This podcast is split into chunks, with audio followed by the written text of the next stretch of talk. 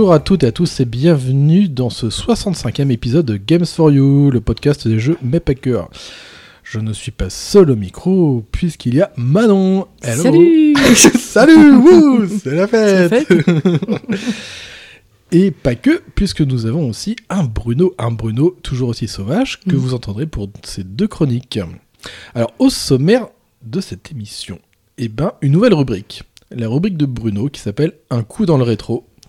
Ensuite, il y aura Blasphemous 2 en avis jeu Switch. C'est Bruno qui va nous en parler. Après, on va continuer dans l'horreur avec Blair Witch en avis. Un jeu, alors euh, Switch, PS4, PS5. Je vais, je vais vous expliquer pourquoi, Mhm. justement. Toujours dans le domaine euh, horreur fantastique avec The Quarry. Euh, premier avis sur euh, PS5 cette fois-ci. C'est ça. C'est ça. Et c'est Manon qui va nous en parler. Oui. Et après, évidemment, vous connaissez bien l'émission maintenant, on termine celle-ci avec le Que fais-tu? À quoi joues-tu? Et on commence tout de suite avec un coup dans le rétro.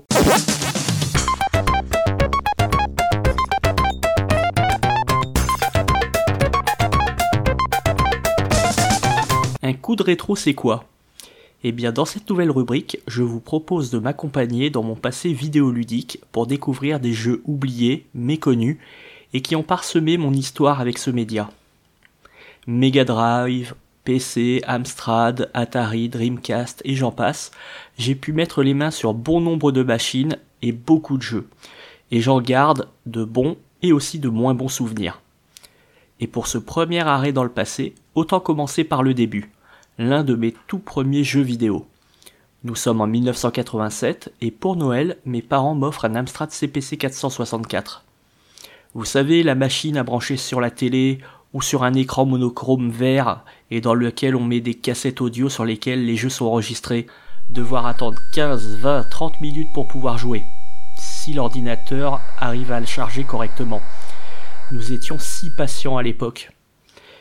Mais avant, il a fallu du haut de mes 7 ans que je comprenne comment fonctionne l'ordinateur et comment on charge un jeu. Pendant plusieurs jours, je n'avais que l'écran de démarrage de l'ordinateur et à part jouer avec le clavier et faire biper la machine, je ne pouvais rien faire.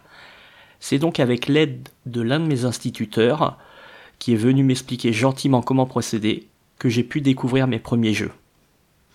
Et parmi la sélection que mes parents m'avaient offert, il y en a un qui m'a semblé très particulier.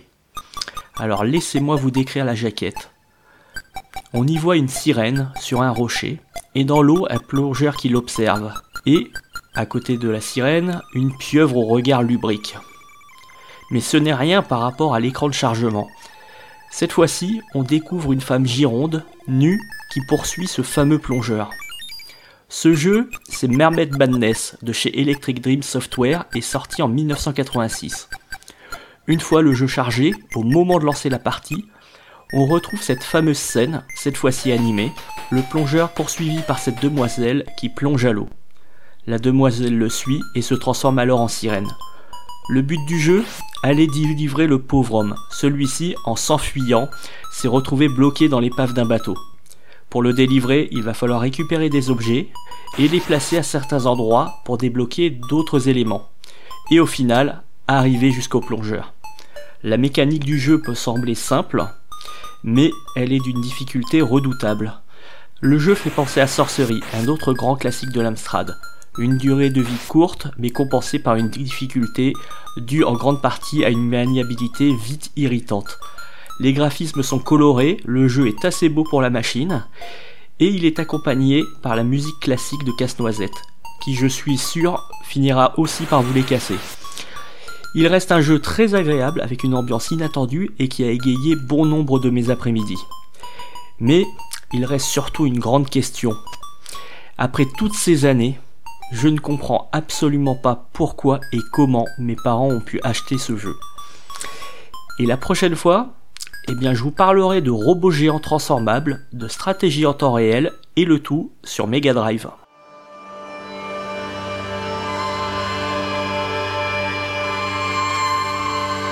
But on this ascending path of penitence, the arch confraternity awaits you. Those penitents that the miracle itself took as its sentinels now await your arrival. Orospina, the confraternity of embroiderers. Benedicta of the confraternity of endless orison. Odon of the confraternity of salt. Lesmes of the confraternity of incorruptible flesh. All under the dictate of the oldest penitent, Eviterno, father of the penitents.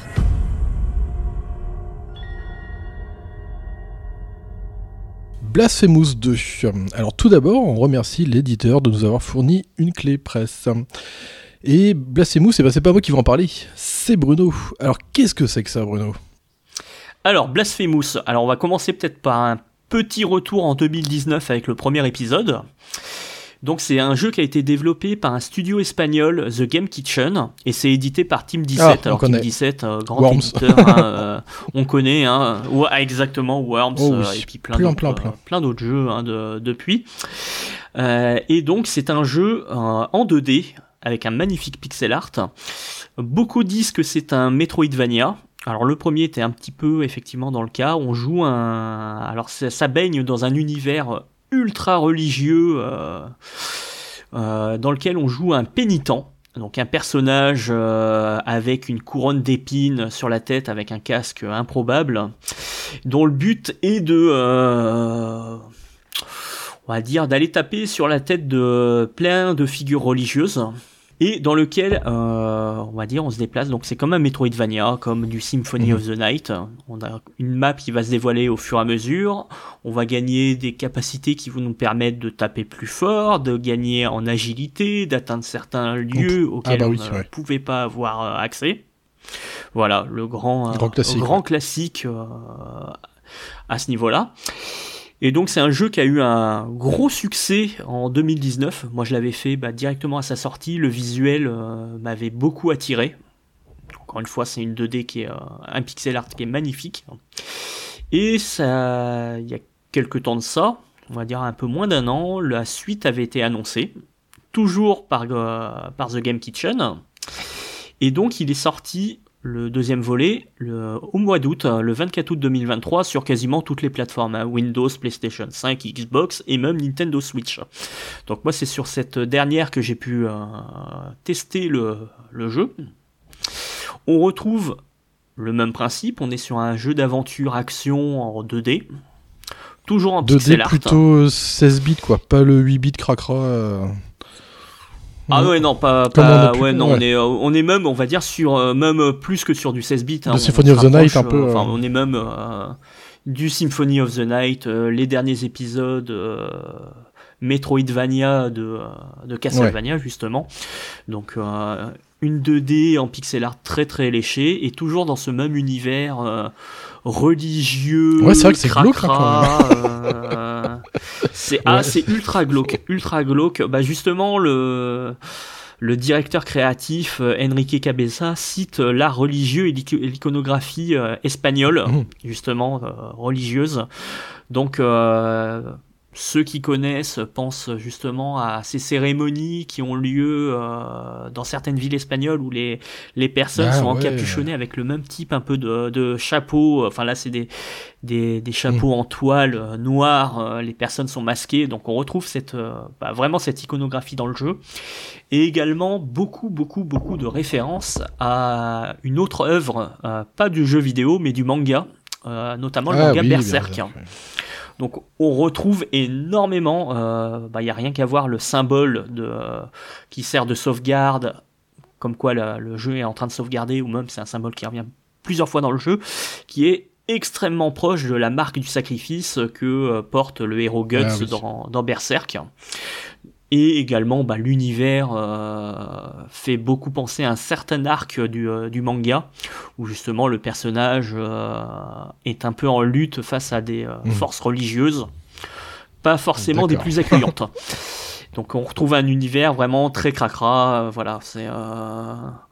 Toi qui es en train de faire euh, The Witcher 3, euh, on est un peu dans le même univers, un peu vraiment... peu euh, dark, ouais, Dark, dark fantasy. fantasy, Ouais, enfin, là, même Ah oui, oui, là, dark. là- là, j'ai vu que ça saignait quand Voilà, même pas donc, mal, euh, hein, euh, par moment. Ah bah là, ouais, bah, Blasphemous, euh, que ce soit le 1 et le 2, oui, c'est un jeu Oui. ultra violent, ultra gore. Euh, et donc, encore une fois, on retrouve cet univers. Alors là, cette fois-ci, pour le 2, je vais pas dire Metroidvania. Parce que même si le 1 aussi était un petit peu dans ce cas-là, parce que le côté Metroidvania, euh, pour moi, il n'est pas présent dans le jeu. Si on suit la trame euh, directive, donc dans, le, dans ce nouvel épisode, le personnage est ressuscité pour aller taper sur la gueule à trois figures euh, religieuses pour pouvoir accéder à un temple et euh, aller détruire, on va mettre des gros guillemets, le mal. Et si on suit bah, la trame directive en soi, euh, on va passer de lieu en lieu sans avoir à faire beaucoup Ah, de backtracking, voire quasiment Ah oui. pas. En fait, on va avoir un hub, un hub principal, un village, et ensuite les différentes zones vont être euh, autour de ce, de ce hub. Donc normalement, quand on se Mhm. lance sur une zone, on termine la zone, on revient sur le hub, Ah on oui, repart sur une autre zone. Ah ouais, parce que ah oui, oui, parce que normalement où- le backtracking c'est vraiment l'apanage des Metroidvania. On, on a envie de retrouver dans une zone Voilà. pour Là, aller encore plus loin dans celle-ci, quoi. Voilà, là Hmm. c'est pas le cas. C'est- On va terminer la zone, on va ensuite euh, avancer sur une autre. Là où le backtracking va arriver et surtout le côté euh, Metroidvania sera beaucoup plus présent, c'est au niveau de bah, des collectibles Ah, qu'on peut avoir. Donc euh, pour finir le Ah, jeu oui. à 100%, euh, là oui, dans ce cas-là, on va revenir en arrière. Moi, ça n'a pas été vraiment le cas parce que j'ai, je me Ouais. suis laissé porter justement par les, les différents niveaux. À savoir que, contrairement au premier, le premier, notre héros, le pénitent, était armé simplement Ah, il n'avait pas d'autres armes Donc, Ah ouais, euh, il n'avait pas d'autres armes, il avait des effets de, Ah oui, des il avait des ouais. sorts Mm. qu'on pouvait utiliser. Mais en soi, c'était euh, une, une épée Mm. avec des simples attaques euh, tranchantes. euh, on pouvait esquiver, parer les attaques. La différence dans le 2, c'est que on démarre le jeu avec un choix. C'est on a trois armes. Donc on va avoir, on va retrouver une arme, une épée équivalente un peu au premier.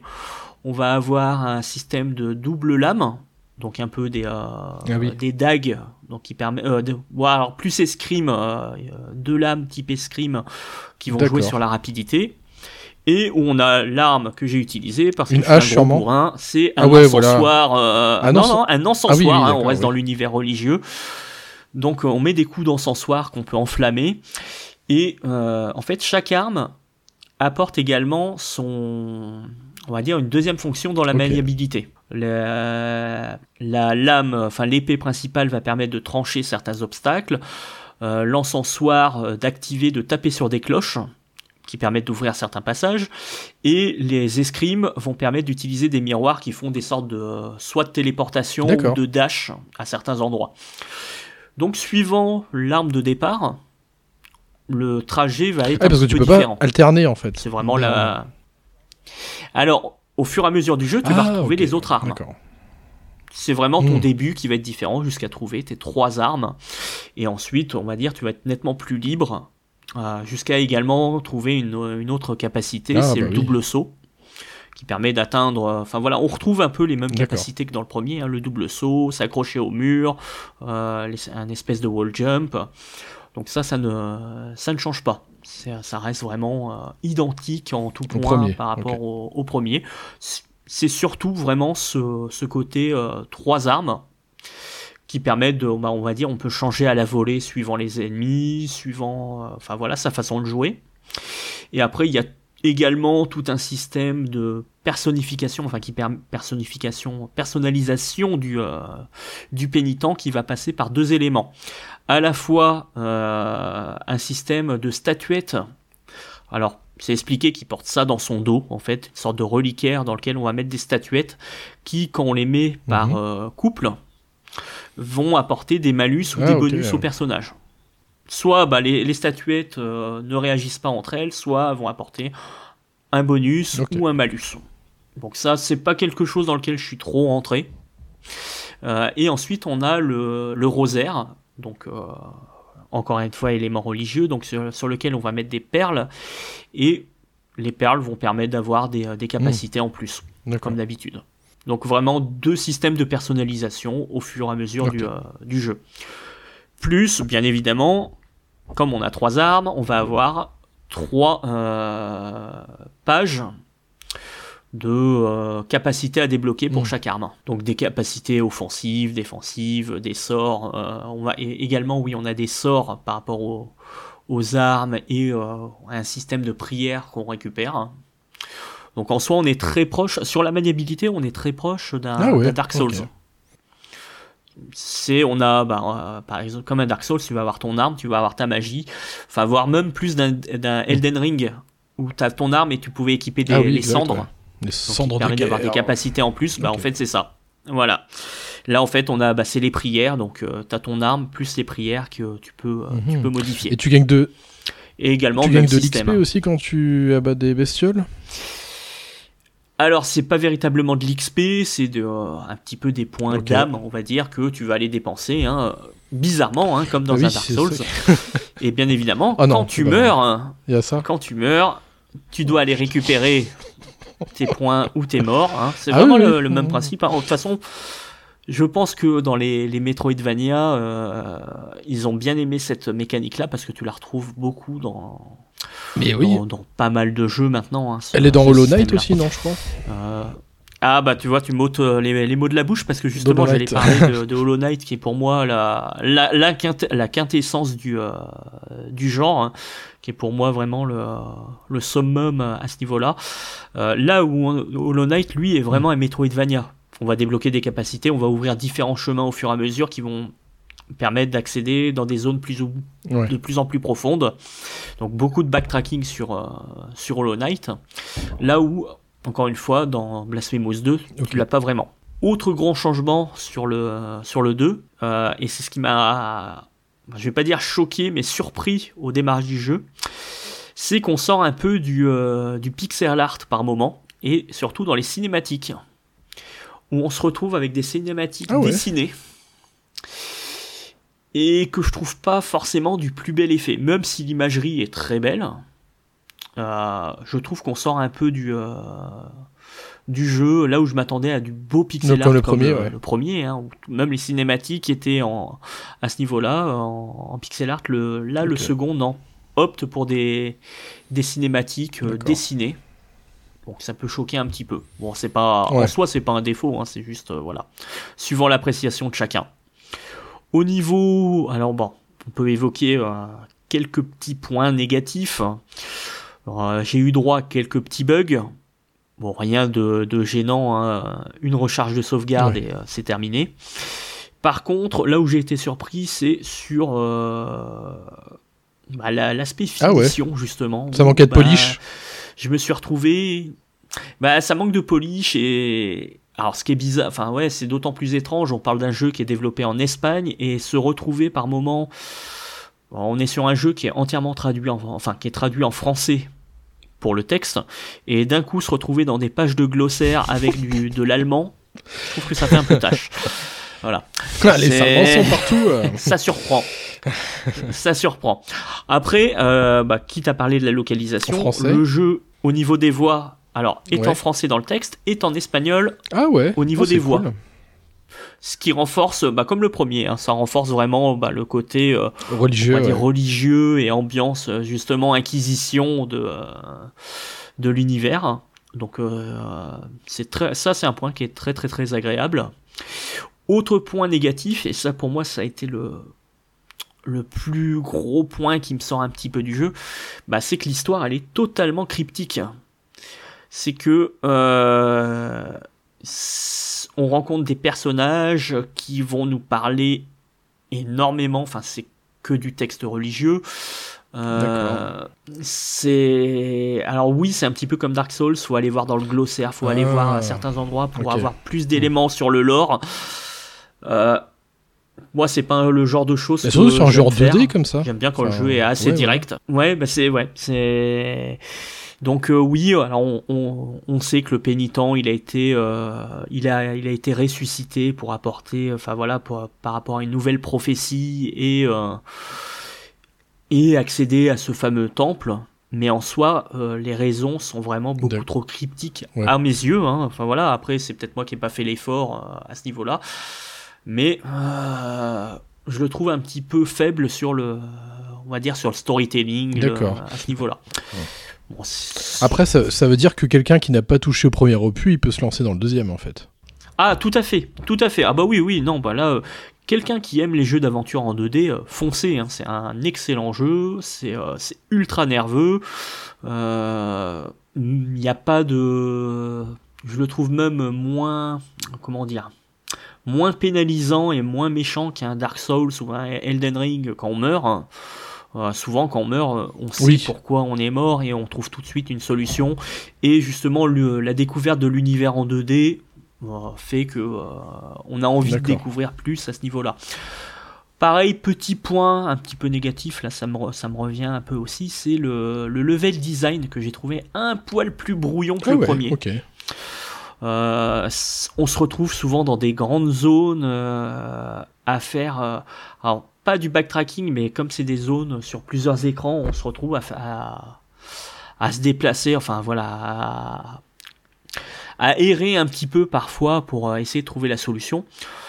Et on va dire c'est un petit peu moins direct Que le premier, ouais. que le premier.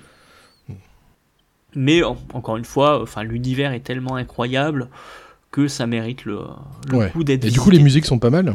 Toujours. Ça, par contre, c'est un gros gros point. Euh, L'univers musical, le sound design est très très très très bon. Euh, là, sur ce point-là, il y a, on va dire, il y a rien à Ouais. dire. hein. C'est euh, c'est ultra propre. Les musiques te mettent dans l'ambiance immédiatement. On est vraiment dans ce, on reste dans une ambiance, euh, on va dire, qui respire bon la joie de vivre. dans toute cette glauquitude. voilà.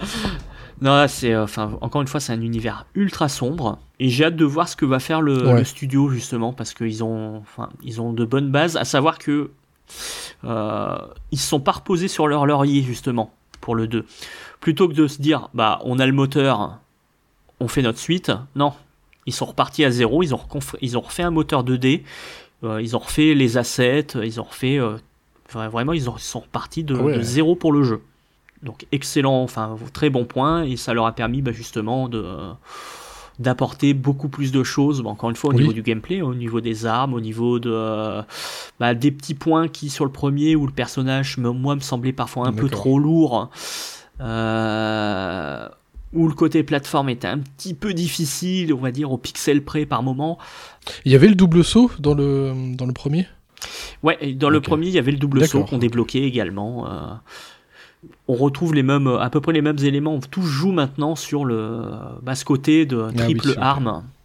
Ce qui parfois apporte, euh, on va dire, euh, son lot de euh, jongle. On doit jongler avec le clavier, enfin le clavier, enfin le pad ou le clavier suivant ce à quoi on joue, ou on doit enchaîner par exemple euh, deux armes par exemple pour accéder, pour ouvrir un passage.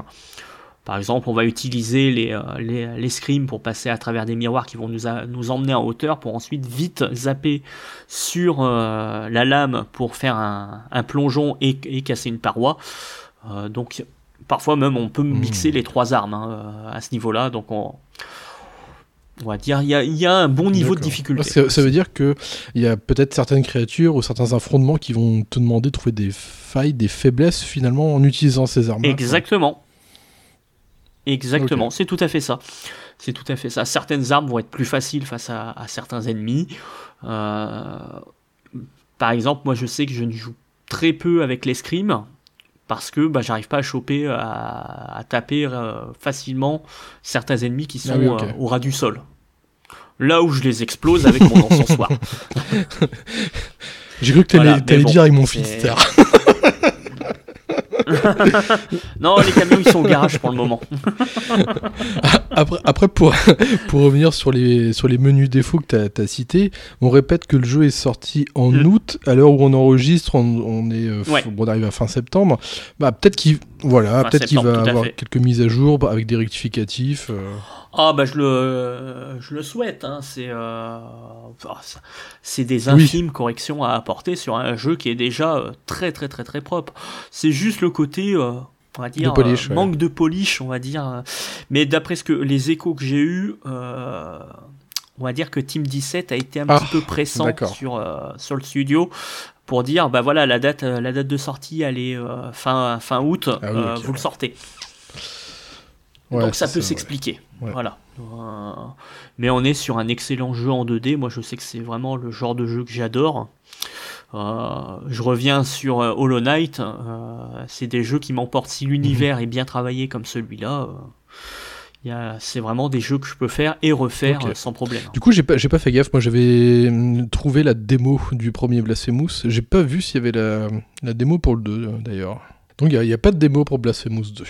vous pouvez regarder des vidéos. Euh, Et non. Alors du moins sur, le, sur l'eShop, hein, sur, la Switch. Euh, pas de démo pour, euh, pour ce jeu. Après, c'est un jeu, on va dire, au niveau du, du prix, je crois qu'il est sur une, une trentaine d'euros. le, le premier, se trouve régulièrement en solde sur, euh, shop. Le deuxième, je pense que ça sera le et il y a une démo. Et le deuxième, je pense que ça sera le cas. Hein. C'est un jeu qu'on retrouvera, euh, qu'on retrouvera en promo et ça fait partie des valeurs sûres. Donc tu recommandes. Je recommande vivement. Bon bah merci Bruno, et puis eh ben, on va continuer dans l'horreur, puisque décidément euh, cette émission euh, sera sous le signe de l'horreur et de l'épouvante, et on va aller s'enfoncer dans les bois avec Blair Witch.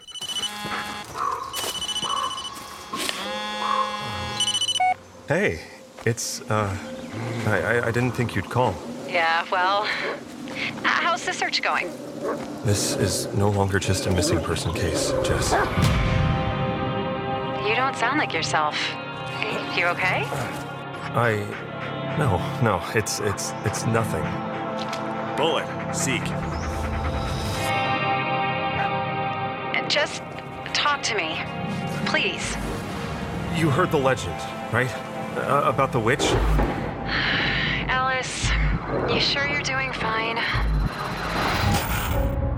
Jess, I swear, there's something really messed up going on in these woods.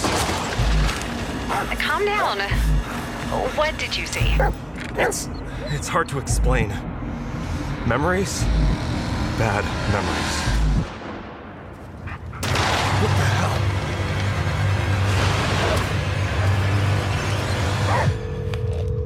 Jess, you there?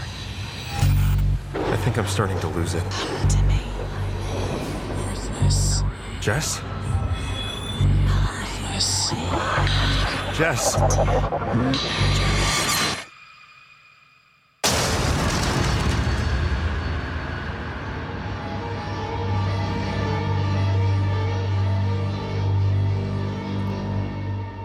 Blair Witch, euh, en avis sur Switch, PS4 et PS5.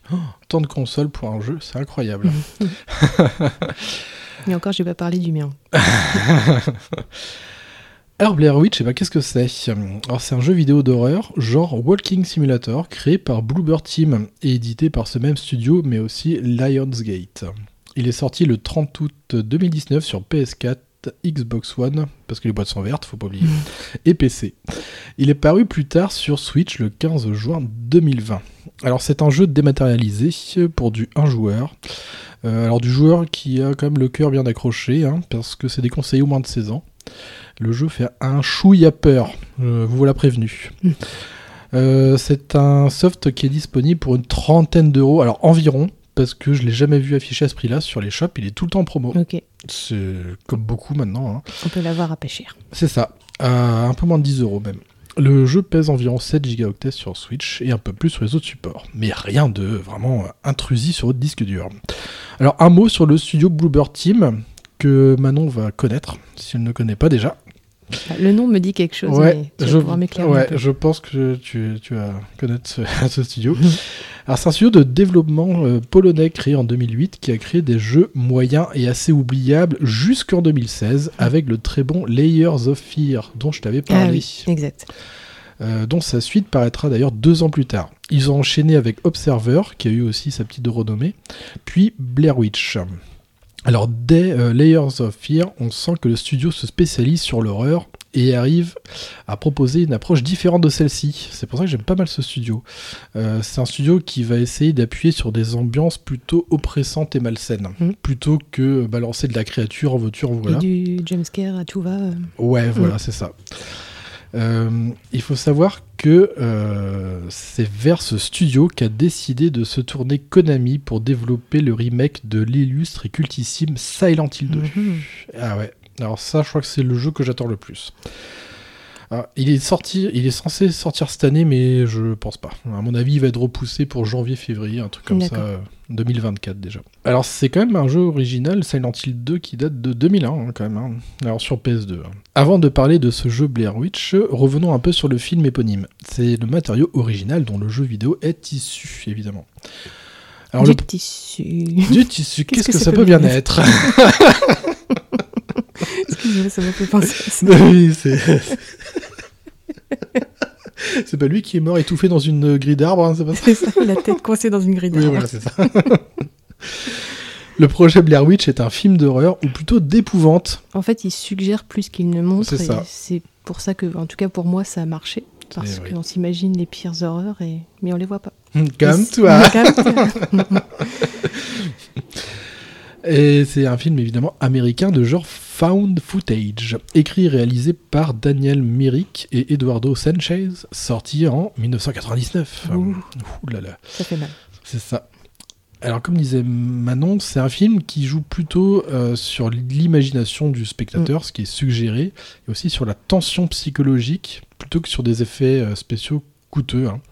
Ce long métrage est le deuxième film le plus rentable de l'histoire, avec un budget de 60 000 dollars, Mhm. pour une recette au box-office mondial de beaucoup trop, 248 639 000 dollars.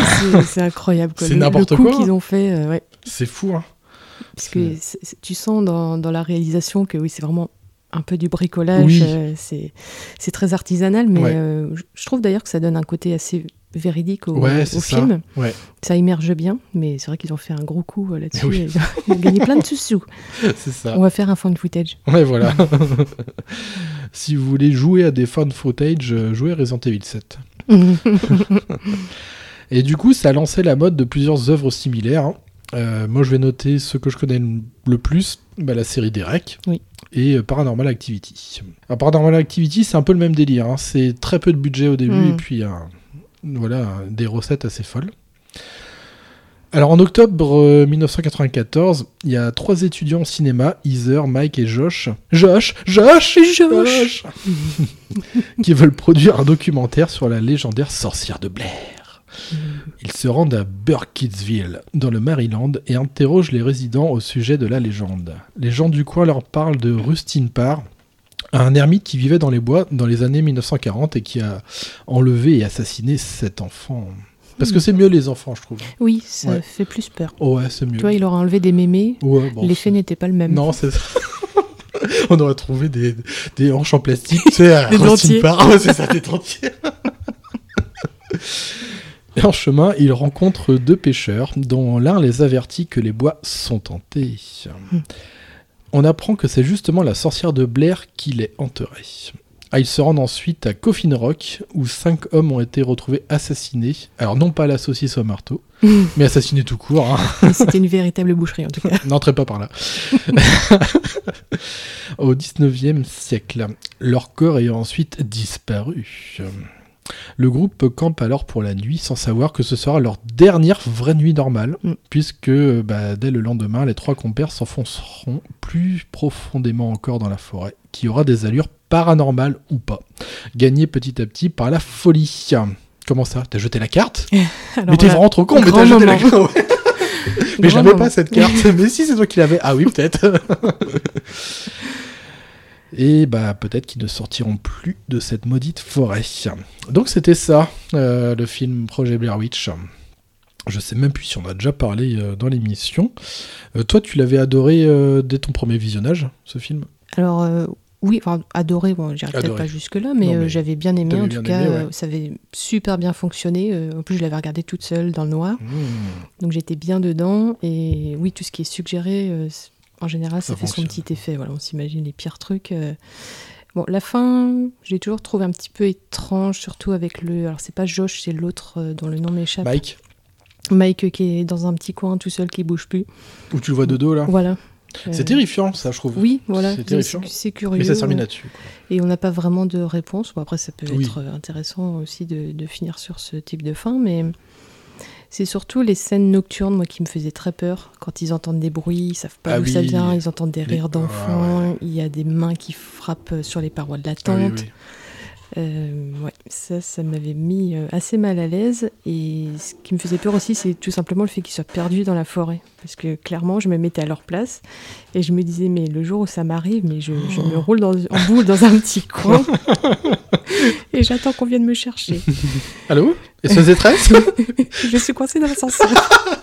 Dans un ascenseur d'une forêt? Oui, oui, mais c'était un très grand ascenseur. Donc, enfin, je, je trouve ce film intéressant parce qu'effectivement, avec peu de moyens, bah, ils ont On réussi à à faire- produire euh, quelque chose qui fonctionne bien. Qui tient la route. Voilà, en tout cas de mon point de vue, parce que je sais que c'est un film qui, qui peut être très. euh, comment dirais-je? Ah oui. Qui Euh, peut diviser. Ouais, qui peut Voilà. diviser. Il y a des gens qui vont trouver ça grotesque. clivant. Et, voilà, il est clivant. Mais j'ai bien aimé.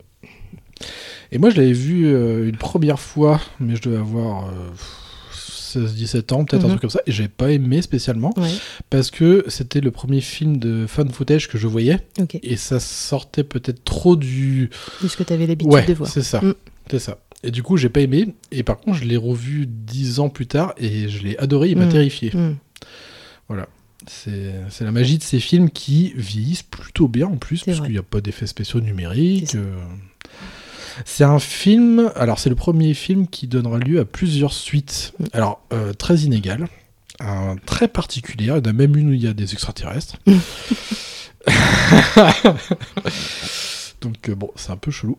Euh, le 2, il est pas mal. Euh, Mais je l'ai pas vu, donc je vais pas pouvoir Franchement, te, je vous le conseille. C'est te répondre là-dessus. il est très différent. On n'est plus sur du fan footage. Mhm. On est sur des- une réalisation, euh, somme toute, très classique, mais on a le, un des ingrédients euh, importants de, de Blair Witch qui est là, c'est un peu l'aspect psychologique qui part en Ah oui. la folie qui Mm. est toujours quelque part sous- sous-jacente. Ça, je sais que c'est une thématique que tu adores, donc. euh, Ouais, c'est ça. Ouais, ouais, c'est ça. C'est euh, c'est pas des, des gens qui vont être vraiment perdus dans un endroit, mais en fait, ils vont se retrouver perdus avec eux-mêmes et leurs croyances. C'est intéressant. Est-ce qu'ils ont vraiment vécu ce qu'ils ont vu? Enfin, c'est tout une- un questionnement qui est plutôt pas mal en fait. C'est un film qui, qui est encore pire que le premier Blair Witch, qui est assez partagé. Mm. Soit il y en a qui le trouvent complètement euh, con ou machin, mais euh, pour moi c'est vraiment une suite en fait. C'est- à voir, je vous le conseille en tout cas. Mais arrêtez-vous à ça. Mm. Parce qu'après, le 3 et le 4, euh, c'est particulier. On va peut-être aborder le jeu. Alors évidemment, on va reprendre un peu cet aspect d'être perdu dans les bois. Et euh, on va jouer sur cette porte primaire, en fait, de perte Mhm. de repères. Euh, alors, pas jusqu'à la folie, évidemment, en jouant à un jeu, mais, mais euh, c'est surtout ça, cette perte de repères et euh, le fait d'être dans des, dans des environnements très, euh, très obscurs, assez oppressants, en fait, Mhm. ce, qui est assez, euh, ce qui est vraiment de réussite pour le coup. Et euh, être en proie aussi à des menaces surnaturelles. Ah oui. Chose qu'on ne voyait pas euh, vraiment à l'écran finalement dans le film, mais que là on va voir cette fois-ci à l'écran dans le jeu. Alors, arrivé sur l'écran titre chiche en contenu, à part des options classiques, euh, le ton est donné, on retrouve la caméra qui fait office de menu, euh, et on lance alors la partie suivie d'une cinématique d'introduction bien fichue, hein, qui nous présente alors un monsieur, on ne sait pas qui c'est encore, au volant d'un véhicule avec un chien assis sur le siège passager. Alors l'homme est un ancien policier qui se nomme Ellis Lynch. Son compagnon à poil se nomme Boulette. Et vous pourrez même choisir sa couleur de poil. Oh, c'est cool. Ouais. Ainsi que celle de son collier. Oh, moi j'aurais mis un rose. Dans l'édition Switch, on peut même... euh, euh, comment dire le chien, il est un peu chelou. Il a, c'est un peu les Los Dias de la Muerte. C'est, il a, il a toute une tenue euh, de la fête des morts euh, Ah, euh, mexicaine. On peut le pimper. Ouais, c'est ça. Il est Pimp, Pimp My Dog. Comme il a le poil assez sombre, euh, là, en fait, il est, ouais, il est coloré un peu comme s'il était en squelette, en fait, Hmm, et tout, tout blanc. Et du coup, Hmm. vous le repérez mieux dans les bois. Ah oui, c'est pratique. Voilà, c'est pratique. Ouais. Ce qui est intéressant ici, c'est que le jeu se passe deux ans après les événements du film, le projet Blair Witch. Euh, vous incarnez donc euh, ce brave Ellis hein, qui est perturbé. Alors oui, c'est mieux. Des anciens flics perturbés, c'est toujours ce qu'on apprécie. Ou alors des anciens marines, Mmh. c'est toujours plus sympa. Tu sais, quand, quand ils ont un état d'esprit déjà un peu... Torturé. ch- ouais, voilà. Ils sont déjà un petit peu euh, fragiles et Voilà. quoi de mieux que d'aller dans Ah une oui, forêt euh, magnifique. obscure et Mais oui, tout à fait. Ça va trop monter le moral. Viens donc. Alors pourquoi il arrive là, euh, Mr. Ellis Euh, Parce qu'il va aider la patrouille locale à retrouver un petit garçon disparu euh, qui se nomme Peter Shannon euh, dans cette foutue forêt de Black Hills. Alors le Ellis, il est perturbé déjà à la base.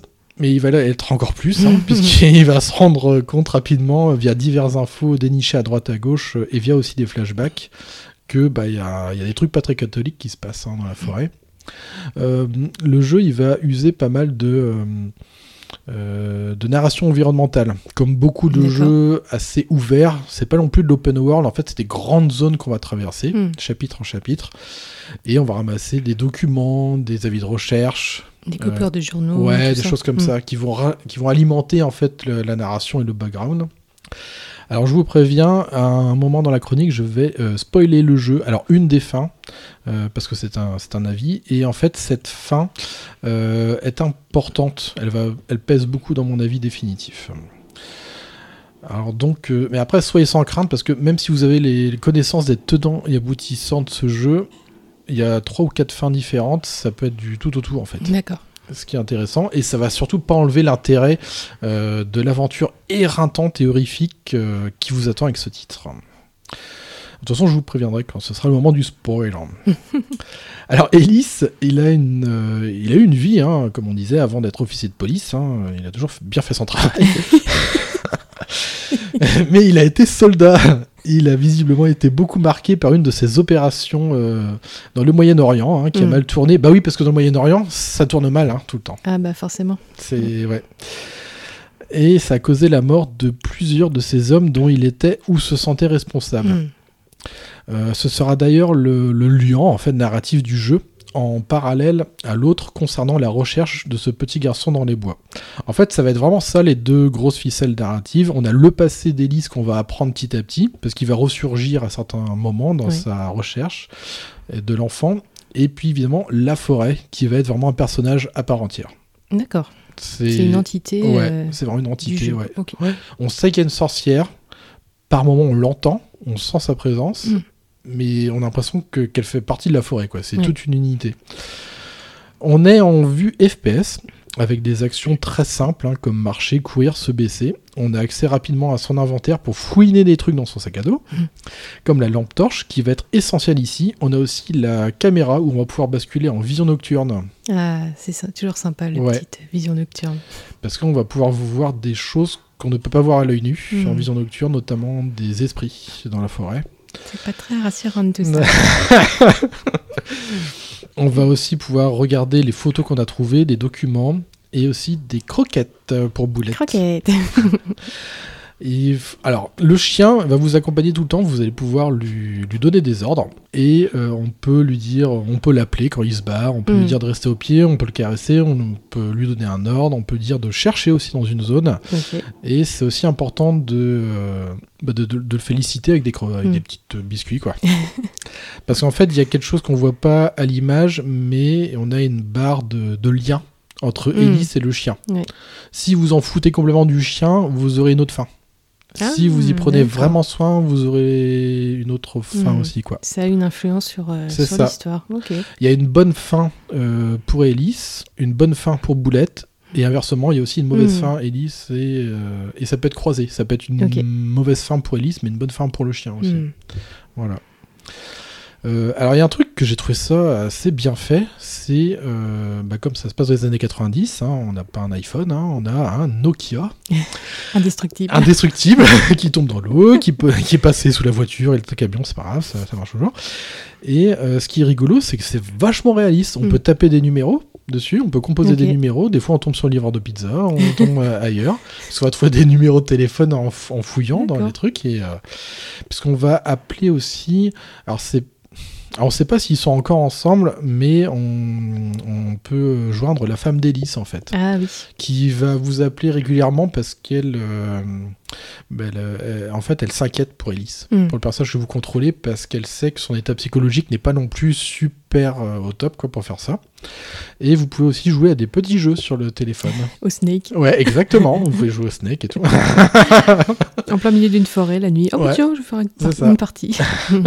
Mais je trouve que ça renforce l'immersion dans, ces, dans cette époque, Mm. dans ces années 90. Pareil pour les voitures de- des shérifs et tout. euh, Ouais. c'est- c'est très chouette. Peut-être au niveau des musiques, euh, s'il y en a.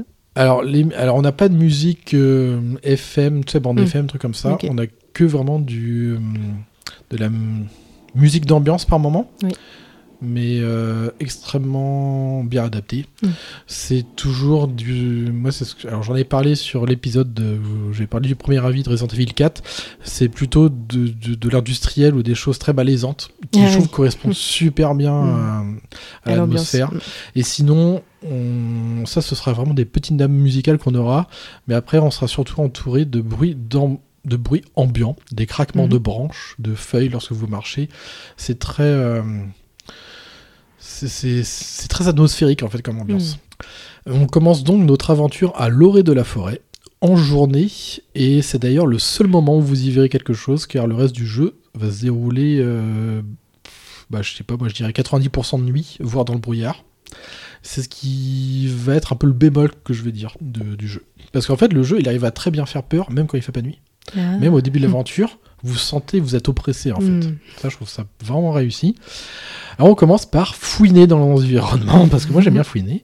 Euh, on fouille les voitures de police aussi, hein, parce que Normal. normal, moi j'ai envie de, de voir ce qu'il y a. Et euh, on demande à Boulette d'aller chercher des trucs qu'il vous rapportera, euh, des choses aussi qui vont servir à la narration et d'autres non. On va donc se balader, pas dans un open world, mais dans des grandes maps euh, qui vont se clôturer une fois que vous aurez trouvé l'issue et ce qui va permettre de, de terminer un chapitre. Et on, alors on évolue dans des bois qui sont vraiment bien modélisés, je trouve. Mhm. Et on se fie aussi à Boulette pour trouver son chemin. Euh, parce qu'on a, on a aucun indicateur à l'écran. Ah oui, c'est ce que j'allais te demander. Est-ce qu'il y Y a une rien du map tout. euh, Ah ouais. Non, non, Mm. non. Comme c'est pas Ubisoft ici, on n'a pas de tour de guet où le chien il monte avec ses petites papates Ah oui. par, par l'échelle. peut pas se synchroniser. Et voilà, il peut pas sauter dans une botte de foin après. Je vois bien le chien. Et euh, il n'y a pas de quête secondaire, il n'y a rien du tout. Et c'est ça qui est génial. Mm. On n'a aucun indicateur à l'écran. Vous Bah, êtes largué dans la forêt et C'est vous plus débrouillez. immersif, quoi. Et mais totalement. Vous suivez juste un peu les banderoles euh, que euh, la police qui vous a précédé a laissées sur quelques troncs. Ah oui, ok. et vous vous euh, fiez en fait au flair du chien. Hmm. Et c'est comme ça qu'on va progresser. Et ça, je trouve que c'est vraiment intéressant. C'est quelque chose qui devrait y avoir beaucoup plus dans les jeux, je trouve, que d'avoir des, des flèches, des indicateurs partout. Oui. c'est Qui pollue peut-être un Ah, peu ça parfois. pollue complètement, ouais. effectivement. ouais. Mm. c'est ça. Donc on déambule hein, euh, tranquillement guidé par les aboiements du chien-chien, bercé Mm. par des nappes sonores sympathiques au début, Mm. faites tantôt de sons forestiers et de musique d'ambiance euh, dissonante et inquiétante quand vient la nuit tomber. puis on accède à un élément ou à un événement hein, qui indique une fin de chapitre avant de passer au suivant. Le jeu n'est pas très long, hein, ça se finit en 8-10 heures. Oui. Voilà. Alors, on va commencer par aborder le sujet qui fâche avant de passer à ce qui est pas mal. Euh, bah, c'est déjà la technique. Euh, alors, le jeu est bon, voire très réussi sur PS5, en Mm. fait, et c'est tout. Et certainement aussi sur PC. En fait, le jeu il est très bon selon le, le matériel qui va le faire tourner. C'est ça. Il est pas si bien optimisé que ça en fait. Il faut vraiment quelque chose de mastoc pour le Mhm. faire tourner. Euh, parce que c'est pas le cas hein, des autres supports. Euh, ce qui m'a le plus étonné, je pense, c'est sur PS4. Je pensais que ça allait vraiment le faire sur PS4. Mais en fait, on a les FPS qui passent à 30 images par seconde et des Mhm. fois euh, en deçà de ça. En fait, c'est. Et tu sais pas pourquoi. Tu vois, il y a rien qui est affiché Ouais. à l'écran. T'as que du branchage, des trucs comme ça. Et des fois, dans le jeu, il se met à ramer comme ça. Et il y a un truc qui est très emmerdant et qui va être encore pire sur, sur Switch, en fait, c'est la mise au point. Euh, il faut savoir que sur Switch, sur des environnements 3D assez fouillés, on a un flou ambiant qui permet de, de, de faire une sorte de mise au point euh, Oui. assez, euh, assez, comment dire, précis sur un endroit euh, que, vous, que vous regardez et ça permet de euh, d'afficher correctement les choses sauf que on peut comprendre sur une Switch mais la PS4 a le même problème en fait Ah, bah, le problème, c'est qu'on est sur un jeu d'enquête, sur un walking Mm. simulator où on regarde souvent le sol, voir si euh, le chien il a reniflé, il a trouvé un truc, on va regarder Voilà. le papier, on a besoin de, de voir des choses très détaillées de près. Et là, on a une bouillie de pixels des Mm. fois où il y, a- où il y a la mise au point qui ne se fait pas. Donc c'est compliqué de trouver des petites Ouais, choses. euh, c'est ça. mm. Et c'est vraiment dommage. Et j'étais vraiment. Alors, moins étonné de voir ça sur Switch parce que voilà, on sait ce que ça donne.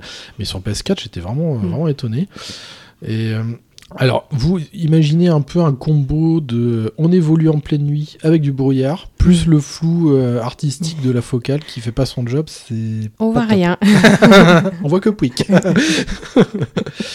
alors le seul point positif euh, d'y jouer sur Switch, alors c'est peut-être le côté portable, euh, donnant un rapport différent avec le jeu. Mm. Euh, mais après c'est normal, hein, c'est euh, le fait d'avoir les yeux beaucoup plus près de l'écran, la résolution est plus petite, on a l'impression que c- on voit moins les défauts en fait finalement sur de la 3D à ce moment-là. ouais, mais est-ce que c'est pas moins. Mais c'est moins agréable à jouer. Voilà. C'est moins agréable à Sur jouer. grand écran, je pense que tu es un peu plus plongé dedans. C'est ça. Mais Ouais. c'est peut-être juste euh, ma perception des choses. Mais... Ah, c'est pas pareil. euh. En fait, sur un jeu de Blair Witch qui est très minimaliste, Mm. où en fait, t'as que le chien que tu vois, hein, il y a que lui qui est, qui est vraiment Ah oui, polygoné. ouais, Mm. En fait, il y a rien d'autre qui est polygoné. Tout le reste, ça va être les décors et tout. Euh, il faut que vraiment t'as les décors qui soient majestueux et qui fonctionnent pour vraiment t'immerger, sinon c'est foutu quoi. Mm. Et c'est un peu le problème de la Switch, c'est qu'on a ce flou ambiant qui, qui joue pas en sa faveur. Mais du coup, ça m'a bien fait chier parce que je l'avais pris en version promo sur Switch, il coûtait rien du tout. Et sur PS4, euh, bah, je l'ai repris pareil en promo parce que c'était argent. C'est un jeu que j'avais, enfin que j'ai dû arrêter à mi-parcours sur Switch Ouais. Pour- et je l'ai repris sur PS4 du début parce que je sentais qu'il y avait un potentiel dans le jeu et que ça allait être Que bien. quoi. pas Mais ouais, sur, euh, mais sur c'est ça, sur Switch, PS4, ouais. Mm. Et franchement, j'étais refroidi quand j'ai commencé à jouer sur PS4. Et euh, bref, c'est un peu bizarre. Heureusement que bah, plus tard, j'ai joué sur PS5 et puis là, bah, ça comme tous les défauts. Mm. Voilà. Euh, après, euh, ce qui est assez étrange, c'est que mis à part ça, il n'y a, pas grand chose de, de négatif quoi, au final. Parce qu'on a le, la, la priorité absolue en fait pour que ce jeu fonctionne, c'est le même sentiment qu'on aurait pu euh, avoir en regardant le film. Oui. C'est ce sentiment d'oppression et d'être perdu, comme les protagonistes. Mm, mm. Et, euh, et là, on est vraiment perdu dans les bois. Quoi. Ça fait bizarre. Tu sais, et on cherche dans les menus. Il n'y a pas d'indicateur pour savoir où aller Ah et oui, tout. oui, oui. Alors, euh, non, Non, t'as rien Non. du tout, t'es livré à toi-même. Ouais, c'est ça. Ouais. Mais ouais. Et alors, le truc que j'avais dit, que je regrettais un petit peu, c'est que euh, on a la majorité des scènes qui vont se dérouler exclusivement de nuit, à part le début de l'aventure. Euh, moi, je trouve que c'est un peu dommage. Parce que le début du jeu, on a euh, même ce sentiment d'être un peu paumé et d'op- d'oppression alors qu'il fait jour, quoi. Oui, oui. Mais en plus, c'est intéressant de, moi je trouve, de mettre de l'horreur le jour. C'est ça, je trouve aussi, ouais. Parce que ça crée un. un comment dirais-je une- un décalage Un décalage. entre ouais. ce que tu vois et parce que forcément la nuit ça t'évoque plus euh, des Oui. choses qui, qui sont inquiétantes euh, mais C'est ça. l'horreur de jour moi j'ai j'ai toujours aimé ça parce que euh, voilà le décalage est encore plus frappant Bah, c'est ça. Mm. Parce que tu dis, euh, bah, en journée, je, je peux voir les choses, donc je suis protégé quelque part. Oui. Tu vois les choses. ça rassure Ça rassure. Euh, sauf par exemple, bah tiens, on parlait de ça. Enfin, j'ai un exemple en tête. Par exemple, It Follows. Ouais. Ça se passe, enfin, de jour comme de nuit, t'as peur. hein. Ouais, t'as aucun répit ah non, ça s'arrête jamais. c'est pas parce qu'il fait jour que t'es protégé pour autant euh, ouais. c'est comme dans Midsommar aussi Exactement. Mm. Ouais. Ah oui. Euh, alors du coup, c'est un peu dommage parce qu'on a certains effets lumineux euh, qui sont assez réussis et notamment ce, ce début de partie très vraiment vraiment très chouette avec des- les rayons de soleil qui, Mm. qui filtrent à travers les cimes des arbres et tout, c'est vraiment super beau. Et euh, par contre, vous l'a prévenu, hein, si vous voulez jouer dans d'excellentes conditions, jouez-y sur un PC assez costaud et sur PS5. Mm. Ce qui est assez étonnant parce que euh, moi j'ai toujours ce, ce constat-là depuis qu'on a fait une- le Dying Light sur Switch. Je me dis mais il arrive quand même à afficher des trucs de fou quoi. Ouais. c'est vrai Et c'est là, peut-être le, le- le contre-exemple celui-ci mais- ouais ouais Mm. voilà ouais. Je pense que Bluebird Team a voulu euh, bien faire en, en, en faisant ce portage sur Switch, mais il a peut-être dû déléguer euh, notamment Saber Interactive qui a fait le- qui a fait bah, SnowRunner tout simplement. Ah oui. Mm. qui ont essayé de faire ce qu'ils ont pu avec, euh, avec notre ami euh, Gérald de Rive. Mm. Euh, mais après, bon, bah, on a la machine euh, de 2017, quoi. hein. Euh, voilà, elle fait ce qu'elle peut. Alors pour revenir au cœur du jeu, on est bien en présence d'un walking simulator d'épouvante réussi dans l'ensemble, avec euh, comme gameplay distinctif la présence de boulettes, mais aussi de la caméra qui aura son rôle à jouer. En effet, vous allez ramasser des cassettes durant l'aventure, cassettes que vous pourrez alors visionner et qui vont changer l'environnement en temps réel. C'est plutôt une feature que j'ai Mm. trouvée assez intéressante. Euh, en fait, ça va remonter le temps, finalement. ah Vous Ouais. allez voir l'action qui se passe euh, sur l'écran de votre caméscope, et en allant au- à l'endroit qui correspond, Mm. Dans, dans, dans les bois, et ben ça va faire la même chose que sur la cassette. Je trouve ça super chouette. intéressant ouais. Ouais. Est-ce que ça peut t'aider à trouver éventuellement des objets, des, des indices? Ouais, ça aide à la progression. Mm. C'est surtout, ça, ouais. Ça vous aide à aller à, à l'objectif suivant, ouais. Par exemple, il y a l'histoire, à un moment, je crois que c'est une des premières cassettes que vous allez trouver. Vous allez voir un arbre qui tombe et qui. euh, Mhm. Enfin, qui est tombé, voilà, sans avoir trouvé cette cassette. Il est tombé, vous pouvez pas passer. Mhm. Lorsque vous trouvez cette cassette, vous allez voir la cinématique où l'arbre tombe. Et en allant à l'endroit où ce- cet arbre vous barre la route, si vous rembobinez la cassette, et ben ça va redresser l'arbre en temps réel euh, Ah, dans le jeu. ouais. Et après, vous vous mettez en pause et vous passez tranquille. Ah, avec votre caméscope toujours allumé. Ouais. Mm. Ouais. Ça, c'est plutôt bien. Donc, l'action qui se passe euh, influe sur le monde réel. Euh, je crois que c'est un élément que j'ai vu dans un très vieux jeu sur la première Xbox. Euh, je sais plus comment ça s'appelait. euh, Blinks, je crois. Où c'était un chat qui pouvait remonter le temps. C'est un peu le même procédé. Le mode nuit de la caméra sera par moment nécessaire dans certaines phases de jeu, car Boulette ne pourra pas vous être utile dans ces phases. Il y, a- il y en a une ou deux où Boulette peut plus vous aider. Ah. Ouais. En fait, il a tellement peur qu'il reste près de vous et Hmm. il va plus avant, euh, en avant pour flairer le chemin. et- et C'est rassurant, Ah, ça c'est aussi. rassurant. ouais. Même le chien policier n'ose pas y aller. C'est... C'est ça. Vous imaginez un peu. euh, euh, C'était comment le vaisseau dans Alien Isolation Le Sulaco C'est pas Sous la co, ouais. Mm. sous le Sulaco. Et ben, imaginez que vous évoluez dans un énorme Sulaco. Il Mm. y a Pam qui vivent. Euh, Il n'y a pas forcément d'aliens. Et puis, bah, vous démerdez, quoi. Vous êtes perdu. et puis, euh, le monde change petit à petit. Vous vous demandez si vous n'êtes pas, vous aussi, en train de devenir un peu fou. Ouais. Ouais. Euh, donc c'est euh, comment dire, on, on a, on a un gameplay qui est pas énormément évolué, mais il suffit en fait. Il n'y a pas besoin de, de viser, il n'y a pas besoin de skill en fait particulier pour Oui, voilà. apprécier du jeu. Mm. ouais. Et puis ça, ça permet d'être plus dans, le, dans l'histoire, Dans j'imagine. l'histoire, euh, voilà, c'est ça. Complètement, ouais. Outre l'aspect graphique et techniquement capricieux selon le support sur lequel vous jouez, euh, il y a la présence de bugs de collision. Alors très peu, cela dit, mais j'ai quand même dû recharger par deux fois une sauvegarde, Mm. car Elise s'est retrouvée bloquée dans le décor. Également pour Boulette, qui est restée plantée dans un tronc d'arbre. Sauf que j'avais besoin de lui pour cette séquence, car je devais le suivre. Ça, c'est con. Mais franchement, ce sont les seuls problèmes que j'ai eu lors de ma partie de, de 8 heures, hein, nécessaires pour boucler l'aventure sur PS5. Euh, malgré les problèmes techniques, j'ai vécu une aventure atmosphérique au bord de la folie qui a réussi à me faire ressentir de l'oppression. Hmm. Assez fort, où j'ai dû même lâcher la manette pour faire une pause, tellement je Ah ne oui, me sentais pas bien. Ouais. Ok. Ouais. Ouais. C'est. C'est la première fois que j'ai eu ce sentiment en jouant à un jeu. C'est un sentiment très fort euh, d'être angoissé, d'être perdu Oui. dans un endroit Et de- où t'as aucun repère. Est-ce que tu as eu cette sensation que tu avais trop peur pour avancer aussi? Non, pas du tout. Mm. Non. Parce que ça, ça m'est déjà arrivé sur certains Ah, jeux moi aussi, là. bah, Alien Non, je veux pas y notamment. aller. Ouais, ouais. Ouais, ce sentiment-là dont lequel tu parles, Mm. moi, je- bah, moi c'est celui qui me freine dans Alien Isolation en fait. Ouais. J'ai tellement peur d'y passer, Ah, mais c'est horrible. soit par le xénomorphe ou le- les autres cyber, les, Les androïdes. Ah, les androïdes. Oh, ces pauvres voient trop bien. Venez. Oh. Attendez. Attendez. Oh. Il me regarde avec ses yeux jaunes. J'ai peur. Ouais, mais c'est très réussi parce qu'il y a eu pas mal de phases de jeu où euh, finalement je tournais en rond et je Mm. retournais toujours au même point, Ah au ouais. campement. Ah, et j'ai l'impression de revivre ce que les euh, Heather, Mike et Oui. Josh avaient vécu. quoi. Et je sais pas, la façon dont est agencé le, le niveau, le level design, Mhm. il est très intelligent. Parce que je pense que des fois, tu as des boucles où si tu fais pas renifler le chien à certains endroits, eh Tu ben, peux tourner tournes en euh, rond, pendant ouais. des heures. Ouais, Mm. et c'est très bien fait. hein. On va passer au plus et au moins. Alors en plus, l'univers Blair Witch, il est ici respecté. On a un walking simulator, bah, ça fait du bien parce qu'on n'a pas des masses. Mm, et je trouve que c'est un genre de jeu qui est pas mal.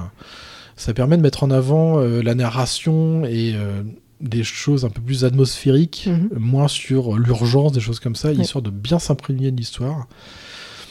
Euh, on a une ambiance pesante et vraiment réussie. Et euh, bah, ça, c'est la première fois que j'ai ça. Un sentiment d'être réellement perdu, quoi, Mm. dans les bois. C'est angoissant. on a des nappes sonores et un sound design euh, et la musique qui, qui vont vraiment bien dans le jeu. On a une narration, euh, malgré un sentiment de déjà-vu avec le fameux soldat qui a été traumatisé par la Mm. guerre, gna gna gna.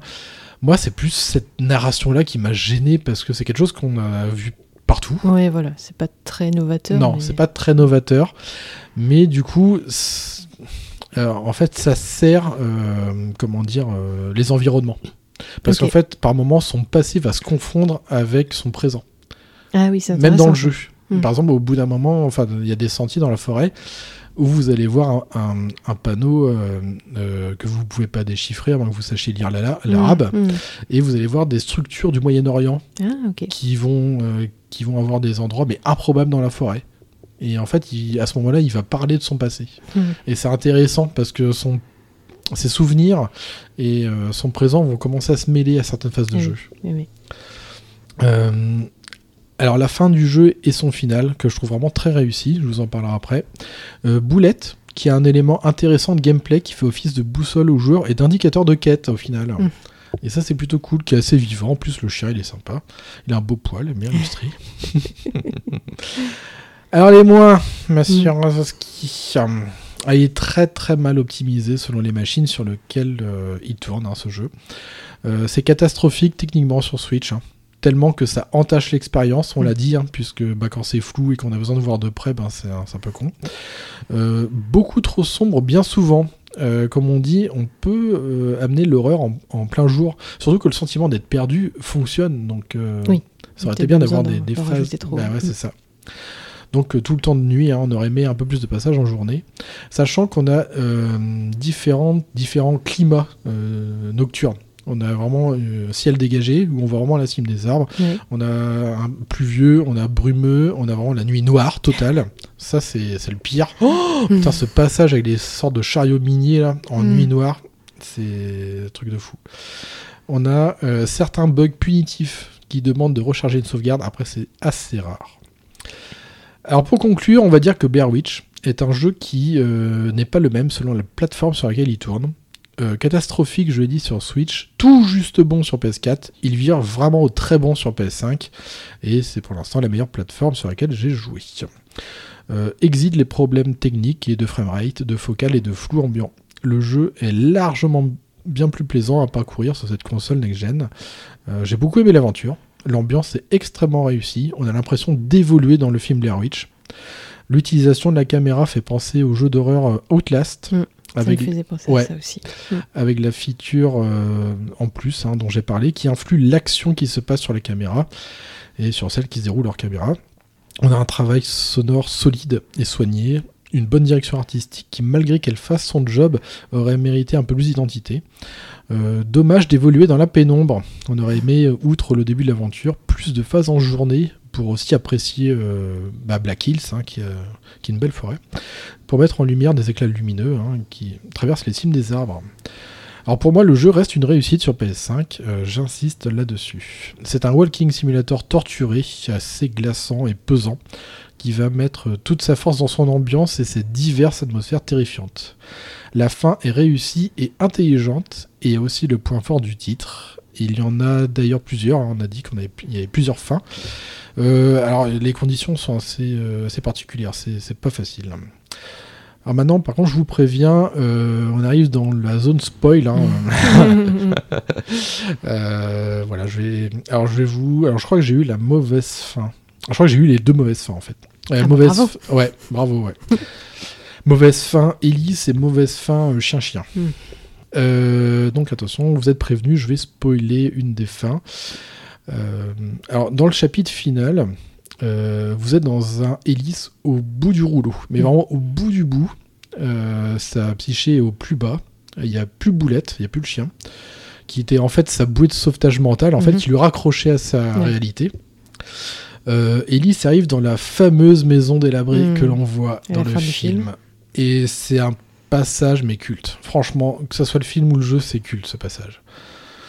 Euh, on retrouve tout le truc. On, voit que des petites empreintes de mains, c'est Oui, collé sur les comme, murs. ouais, sur Mm. les murs, comme si justement euh, l'enfant était, bah, était euh, face au mur. Et voilà. Il y, a, il y a plein de petites choses de narration comme ça environnementale très réussies. Euh, et il y a un truc qui est trop bien. Il va même falloir rester par moments face au mur aussi, D'accord. pour éviter de succomber face aux esprits qui rentrent de la maison. Oh ouais. là là là là. Ouais, ouais. que vous pouvez pas voir évidemment, hein, Mm. sans l'aide de la caméra. Et j'ai trouvé ça réussi au niveau du design des esprits. Euh, c'est assez vague Mhm. pour laisser l'imagi- l'imagination du joueur en faire faire son chemin. reste, ouais. Et ça, j'ai trouvé ça. Ça, c'est c'est ce qui m'a fait le plus peur.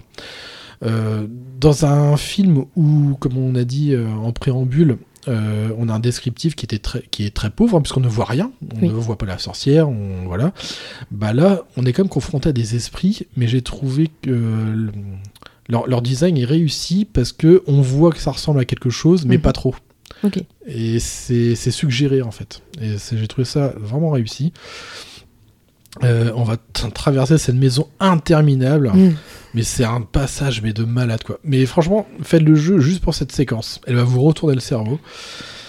Et on va euh, retrouver Carter, un curieux personnage que l'on avait croisé un peu avant. Et en fait, c'est lui qui a kidnappé le jeune garçon. Mais c'est aussi le tueur euh, de Black Hills, Hmm. qui est, comme il le dit, sous l'emprise de la fameuse sorcière de Blair. D'accord. Voilà, il est persuadé que euh, qu'il entend la sorcière Mhm. euh, en permanence depuis qu'il s'est paumé dans les bois et que c'est la sorcière qui lui dicte en fait euh, de tuer tel Les ou tel personne. Ouais, c'est Mhm. ça. Sauf que bah vous aussi vous entendez la sorcière par moment. Ouais. Alors dans mes les mauvaises fins que j'ai eues, Boulette il est mort.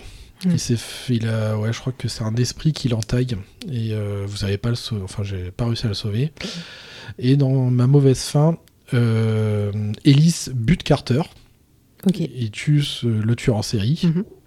Mais comme il avait entendu aussi les propos de la sorcière, euh, bah, en fait il devient le nouveau Tueur. tueur. Ah, ouais. Ouais. D'accord. Ça, j'ai trouvé ça génial. En Mhm. fait, même, j'ai regardé, je vous dirai pas, mais j'ai regardé les bonnes fins. Elles sont pas super euh. Super hein. heureuse non, plus. Non. Il y a, il y a- non, non, non. Comme on dit, hein, il n'y a, pas de destin, mais ce que nous faisons. Mm. Et ça, je trouve ça génial. Parce qu'en fait, de tout le jeu, on n'a pas vu la sorcière. Mm.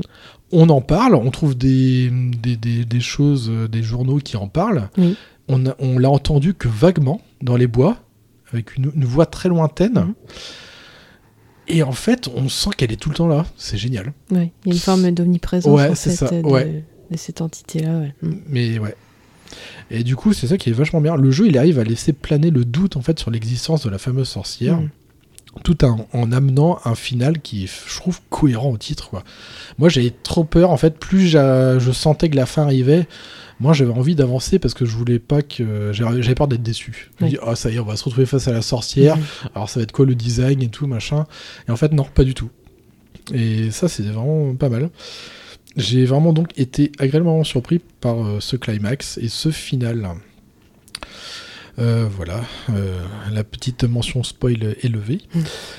Pour finir sur Blair Witch, différents sentiments m'ont parcouru en jouant à ce titre, selon les plateformes évidemment. hein.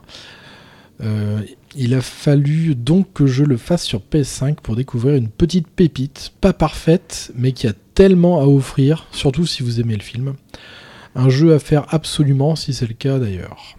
C'est pour moi une des meilleures adaptations auxquelles j'ai joué. Il ne manquait que quelques ajustements hein, pour que euh, tout cela soit parfait. Et si cette chronique vous a mis l'eau à la bouche, le jeu étant régulièrement en promo sur le PSN Store, allez-y sereinement si vous jouez sur PS5. Et que dans ce cas. Vous voilà prévenu, sinon la sorcière de Blair vous enlèvera la vue avec son flou ambiant et sa focale maudite dégueulasse. Elle perturbe l'essence. C'est ça. oh non, un tas de pixels. Mais en tout cas, tu m'as donné super envie d'y jouer. Ah, c'est vraiment chouette. Hein. Faut imaginer un, euh, le jeu qui est assez connu, là, Firewatch, Mhm. mais en plus malsain, quoi. En plus dark et oppressant à souhait, quoi. Bon, et ben voilà pour la sorcière de Blair. On va partir pour un autre univers avec The Quarry. La famille est la chose la plus importante qui soit. Mais si toute ta famille, enfin, disons, chaque membre jusqu'au dernier décide de sauter au fond d'un puits et que tout le monde s'accroche à une corde, comment une seule personne pourrait tous les remonter? Ah non Si tu tires sur la corde, tu risques de tomber au fond du puits avec les autres. Et c'est tout le problème. Quoi? Tout ça va beaucoup plus loin que tu le crois. Je quoi? Enlèvement, meurtre, dissimulation. Je crois que toute la petite famille Hackett trempe dans cette affaire. Tu n'as aucune idée de ce qui se passe ici. Tu n'imagines même pas. Ok, c'est parti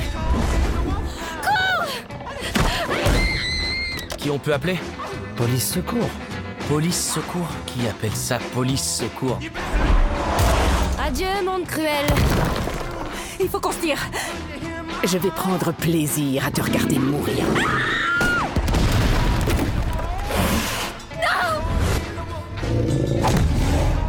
Pas une histoire de fantôme, c'est une histoire de monstre. Elle est réelle et vous êtes tous dedans. On va passer un mauvais moment.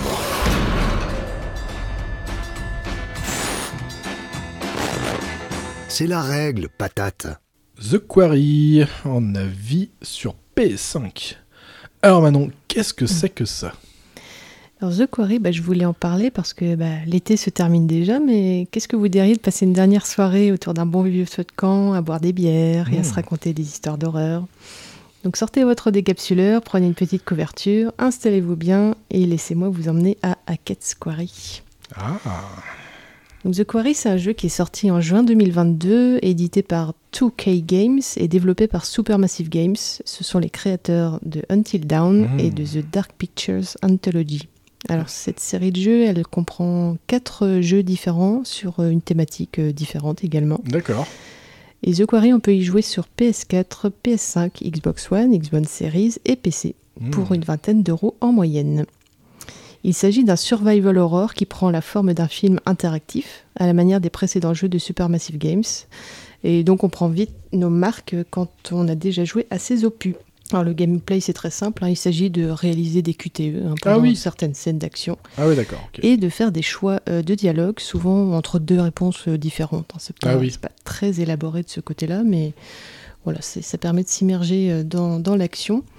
Et à noter qu'il est également possible dans ce jeu de se servir d'une arme à feu. Ah bon? Ça, c'est nouveau. Ah, il n'y avait pas ça dans les autres jeux Voilà. Ah oui. Et là, on peut décider d'être un bon ou un mauvais chasseur de galinettes sans.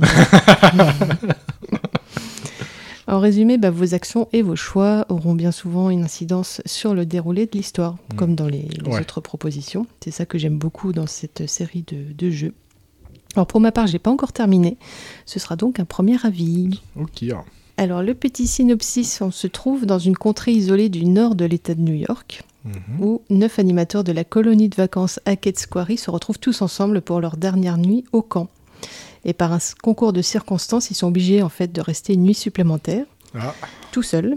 Ah, d'accord. Dans la nuit. que- dans la nuit noire et obscure. Voilà. parce que bah, tous les enfants sont repartis. Et le gérant du camp euh, également. Il n'a pas voulu rester le soir euh, parce que ça fait peur. Oh. Et on va comprendre pourquoi. D'accord. Alors au début, ça s'annonce plutôt festif. Ils se disent ouais, trop bien, on va faire la fête, on va écouter de la musique, tout ça, tout ça. D'accord. Tiens, Pépette, voilà le bâton. Pépette Pépette, vous Bah. n'avez pas vu Pépette? Bah, elle revient plus. Pépette, elle a coulé.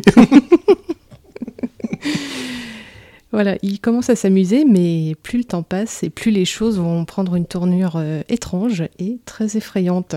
Donc le joueur, il va incarner tour à tour euh, chacun des neuf animateurs D'accord. et il pourra décider de leur survie selon les décisions qu'il va prendre. Alors au casting, on retrouve notamment David Arquette. Alors ceux qui sont amateurs de slasher vont, vont connaître euh, Hmm. ce monsieur. Notamment euh, si on a regardé la série des Scream et on a aussi Lance Henriksen, notre bon vieux Bishop. Oh, trop bien Ça, ça me faisait plaisir Ah de- ouais, de, ça, le retrouver. cool, ouais. On n'a on n'a pas euh, Maître Gims, là, du, du magazine Passion Multiprise, Alors, il fait un petit caméo. sous une pyramide. Euh, euh, C'est juste, voilà, pour les lecteurs de, du magazine connu Passion Multiprise. hein. Très bon magazine hein, Oui. que, je, que je recommande euh, vivement. Alors pour l'anecdote, il y a aussi un podcast qui a été créé spécialement pour ce jeu. Ah bon?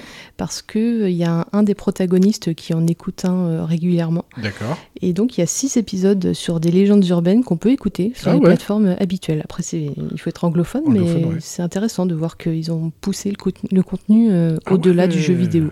Ah bien. Mm. Alors, mes petits plus, euh, après euh, environ 4 heures de jeu, donc euh, il y a un gameplay qui, permet de profiter du récit, hein, on, on regarde autant qu'on joue. Le côté enquête m'a beaucoup plu aussi parce qu'on on doit dénicher de nombreux indices, un Ah peu oui. comme ton Blair Witch, hein, Ah ouais, d'accord. de nombreux indices tout au long du jeu pour en apprendre plus sur le passé de certains personnages ou sur des lieux en particulier. L'histoire est intéressante, on a beaucoup de clins d'œil au cinéma d'horreur, donc forcément Ah oui. ça m'a plu. Et on en a beaucoup en particulier euh, à la saga Vendredi 13, hein, parce que Ah. euh, on a un décor de, de camp de vacances, Ah bah ça oui. ressemble énormément à Crystal À Lake. Crystal Lake, ouais. Bon, Ouais. j'étais déçue de ne pas avoir euh, Maman Vorise avec son pull bleu, mais bon, le jeu n'est pas fini, hein, je, je. On a de très beaux graphismes aussi, hein, vraiment le Ah ouais rendu sur les paysages. En plus, c'est dans, dans un- une forêt, mais entourée de montagnes, donc c'est très beau. D'accord. Ça immerge bien dans l'histoire également. L'ambiance, bah, on est voilà, dans un bon vieux slasher Ah euh, bah des oui. années 80. Ah. Enfin, en tout cas, en ce qui concerne l'ambiance, mais c'est modernisé parce que les protagonistes, ils ont des smartphones et, et ce, Ah genre de- ce genre d'objet. Donc, C'est un slasher moderne, on va dire. Hmm, tu peux jouer au serpent dessus, quoi. non, enfin, on peut, mais. Et enfin, bah, ce qui est positif dans ce jeu-là, c'est la possibilité de jouer en mode coop, soit local Ah ou en ligne. Donc on, on se partage euh, les personnages en fait. Ah ouais, on- ça on c'est bien euh, ça par contre. On peut euh, partager l'histoire à deux. Ah ouais. C'est- une bonne chose. Mais ils ont pas fait ça dans leurs autres titres, il me semble. Ça me dit rien. ça. Alors, il me, je crois Si, que dans The Dark Pictures, c'était possible. Ah ouais Mais dans Until Non. effectivement, on en parlait Oui. et c'est seulement du solo, malheureusement. c'est ça. Donc, ouais, ça, c'est un bon point. Ah oui. Euh, mais par contre, dans les points négatifs que j'ai relevés et qui m'ont franchement un peu refroidi, alors c'est ce qui me vient tout de suite, c'est les expressions faciales des personnages. Ah bon? Euh, Franchement, har- hasardeuses par moment, ça gâche un peu la narration. J'ai le droit à des belles grimaces euh, dans des scènes un peu dramatiques. Ah bon? c'est assez curieux. Il y a des expressions qui collent pas forcément à la situation. bon, un peu, un peu étrange tout ceci. On a aussi quelques longueurs parce que le moment euh, entre la présentation des protagonistes et celui où il y a un peu d'action, mais ça m'a paru interminable. Ah en ouais fait. C'est vraiment après plusieurs heures de jeu que ça se met en place. En- D'accord. Entre-temps, il y a pas mal de dialogues euh, qui n'ont pas grand intérêt Mm, euh, et des scènes, pareil, qui, qui, qui remplissent un peu comme un vide. Mais, Ah bon euh, Ça n'a pas d'impact en fait sur le- la narration principale euh, Non, j'ai pas trouvé. Sur l'enjeu Clairement, euh, il y avait des scènes qui étaient... euh, Facultatif presque. ouais, quoi. clairement. Ouais. Donc j'ai trouvé que ça mettait un petit peu de temps à, à s'enclencher. Euh, mais voilà, pour l'instant, bah, j'accroche bien. hein, c'est le, le genre de jeu que, que j'affectionne. Et puis on reste vraiment dans l'ambiance des prédécesseurs, avec une tension quand même assez permanente et des Ah choix oui. parfois difficiles. Ok. Euh, J'ai bien aimé retrouver certains principes qui existaient déjà dans la série des Dark Pictures, euh, notamment un protagoniste extérieur au récit qui va vous donner des, des indications sur ce qui va vous arriver potentiellement par la Ah, suite. Oui, c'est bien ça. Voilà. Avant, Euh, c'était quoi? C'était les totems, non? C'est pas ça? Dans, euh, Exact, c'était des totems dans Until Until ouais. Et dans The Dark Pictures, en fait, il y a un, un conservateur. Ah oui. Un, un personnage qui te, voilà, qui te fait des remarques sur les choix que tu as pris, sur les Hmm. actions que, que tu as faites. Donc c'était pas très bien ça comme choix. oh, dis donc, tu là. Eh, dis donc, eh, Pichoulou, là, c'est quoi ton choix là? Ouais, puis ton QTE, là, tu me l'as complètement foiré. euh, ça va pas du tout. Alors, j'en profite pour rebondir, mais les QTE dans The Quarry me paraissent un peu simplistes, par contre, par Ah ouais? rapport aux autres. C'est vraiment purement avec le joystick. Ah bon? Mais avant c'était des combinaisons de touches Voilà. ou répétées. Mais c'était rapide, hein, fallait pas se foirer. Ouais, bah c'est ça. Et j'ai moins ressenti ça dans, dans The, The Quarry. Quarry. Euh, il faut pas se rater, c'est sûr, sur la direction du joystick, mais tu n'auras pas d'autres touches si tu veux Ah ouais? pour, euh, pour te dégager d'une situation compliquée. Donc, euh, ouais, je suis un petit peu mitigée là-dessus. Euh, donc, pour revenir sur le protagoniste extérieur, alors on, on avait un conservateur euh, très classe dans les Dark Pictures, et là, c'est une espèce de mémé dans une cave mal rangée qui, qui te lit des cartes de tarot. euh. bon, pourquoi pas. Euh, et donc ces petites cartes de tarot, bah, c'est- voilà, c'est comme dans les précédents opus, il faut tomber dessus pour, pour les, les débloquer. Ah et oui. ensuite, elle te fait un petit commentaire sur ce qui t'attend ou pas. Parce qu'en plus, si, tu en trouves deux, admettons, dans un, dans un niveau, tu peux en choisir qu'une seule Ah ouais pour, euh, pour la suite. Ah ouais Ah d'accord. C'est assez limité. Ah oui. Mais c'est fait exprès. hein, Oui, bah oui, bien dis, sûr, Oh, ouais. Je vais Non. choisir laquelle et tout. et puis c'est toujours assez sibyllin en fait, parce que tu vois un tout petit extrait vidéo d'une scène qui va t'arriver ou pas. Et mise hors contexte, bah, tu te dis, euh, ok, bon, je, Ah bah oui, je ne sais pas ce que, ouais, ça, ce que ça veut dire. Oui, puisque et ça va pas arriver dans, dans 5 minutes, ça peut arriver dans 5, Voilà, voire un plus. quoi. exactement. Ah oui. Mm. Alors voilà, pour résumer, bah, c'est un jeu qui va plaire aux amateurs du genre. Il y en a qui vont certainement le trouver un peu mou parce que clairement, en termes de gameplay, c'est c'est calme. hein. Ah bah oui, ça a l'air d'être très calme, Sur, hein. euh, sur les touches. C'est une temps promenade temps, mais- avec mamie, quoi, un peu, Voilà. hein. Bah, Il y a même un mode cinématographique dans Ah bon? ce jeu-là. Tu peux lancer le jeu juste en mode cinéma et puis tu regardes. Ah ouais? Mm. D'accord. C'est des nouveautés aussi de, de The Quarry. Comme un film en fait. tu Voilà, exactement. D'accord. T'as éga- t'as également un mode noir et blanc, il me semble, pour euh, Ah oui. donner un peu de, De cachet. une autre vision, un, un peu de cachet, De au- cachet. Au, film. Mais oui, ça, ça se regarde plus que ça se joue. Ok. Ouais, Mais- parce qu'en termes de touches, tu l'as dit, c'est que avec les sticks en fait. Alors, pour le min- pour l'instant, les seuls QTE que j'ai eu, ouais, c'est du stick. Euh, Il y a un petit peu d'appui répété éventuellement sur la touche X. Ah oui, d'accord. T'as aussi des scènes où il faut retenir sa respiration. Ça, on l'avait déjà vu dans Until oui, par exemple. c'est vrai. Ça, ouais. Alors ça, j'avoue que j'ai pas bien saisi le, le, fonctionnement. Ah ouais, Tout à l'heure, j'ai j'ai fait un petit niveau avant de venir et j'ai réussi une phase comme ça de, de, de respiration sans faire exprès en fait. Ah ouais? J'ai relâché le bouton et puis c'était bon. Et t'as pas des cercles où il faut. Alors t'as une sorte de jauge rouge sur les côtés de l'écran Ah, qui c'est ça diminue. Ah. Il faut trouver le bon moment pour relâcher ta respiration quand l'ennemi s'en va. Mhm. Mais à un moment, j'ai j'ai eu une autre phase de jeu avec ça et j'ai raté sans comprendre pourquoi en fait. Ah Parce bon? que l'ennemi était parti. Ok. J'ai relâché et puis euh, ah bah non. Ah non. oh, il m'a vu quand même. Donc oui, c'est un style de jeu, c'est sûr, plus calme, plus Ouais. contemplatif, qui, qui ne conviendra pas à tous les joueurs, mais voilà, si vous aimez le cinéma d'horreur, euh, ça devrait, ça devrait vous plaire. Hmm. Et puis moi, bah, je vais continuer mes, mes investigations à, à Quarry en, en essayant de garder tous mes petits animateurs en vie. Ah oui. Bon, après, techniquement, c'est un peu mort parce que j'en ai perdu une très bêtement euh, en début de jeu. Ah. Et puis surtout, bah, je vais continuer de faire attention aussi aux galinettes cendrées qui hantent les bois. Parce qu'il y a des choses pas très catholiques dans ces bois euh, de la quête Squarry. Hmm. Mm. Donc tu sais pas encore ce qui. euh, Enfin, quel type de menace que c'est euh, Alors si, j'ai vu les menaces. Bon, Ouais. alors, est-ce que je peux spoil ou, ou pas? On va dire. Euh, attention, spoil. Spoil. Alors les menaces que j'ai vues pour l'instant, c'est des espèces de bestioles que je qualifierais d'écorchées. D'accord. Voilà, qui ont une apparence très inquiétante entre ouais, le loup-garou et l'écorché, Ah je ouais dirais. Même euh, un côté liqueur parfois, Hmm, D'accord. en tout cas au, au niveau de l'apparence. Donc ça c'est très méchant, hein, ça m'a déjà tué euh, une animatrice et sévèrement amoché un autre. Ah oui. Donc il y a ça et il y a aussi des chasseurs en fait. euh, D'accord, ok. dont le personnage de Lance Henriksen. Hmm. Mais ces chasseurs-là, j'ai beaucoup de mal à deviner leurs intentions. Parce qu'ils sont présentés comme des menaces, D'accord. mais euh, pour moi, ils chassent l'espèce de cochonnerie qui se Ah, promène, pas ouais. nécessairement les animateurs. Parce Ah que oui, j'ai eu plusieurs confrontations avec eux et ils n'ont pas l'air si hostiles que ça. D'accord. Donc c'est pas très clair encore. Ah oui, ok. Mais ouais, ouais. peut-être tu vas en savoir plus après. euh. C'est ça. Mais je suis curieuse de voir, euh, de Ouais. voir la suite. Parce que c'était bien. Bon, on en parlait un petit peu, bon, spoil terminé, mais on en parlait un petit peu tout à l'heure euh, en off euh, de d'Until Dawn. Ce qui était intéressant, c'est que le mythe rejoignait en fait la narration principale Voilà. là où on s'y attendait pas. Mm. Peut-être c'est ce qui va, c'est ce qui attend les, Peut-être. les joueurs dans ce, The Quarry. The Quarry. The Quarry. oh, Quarry, you're here. I haven't got my umbrella.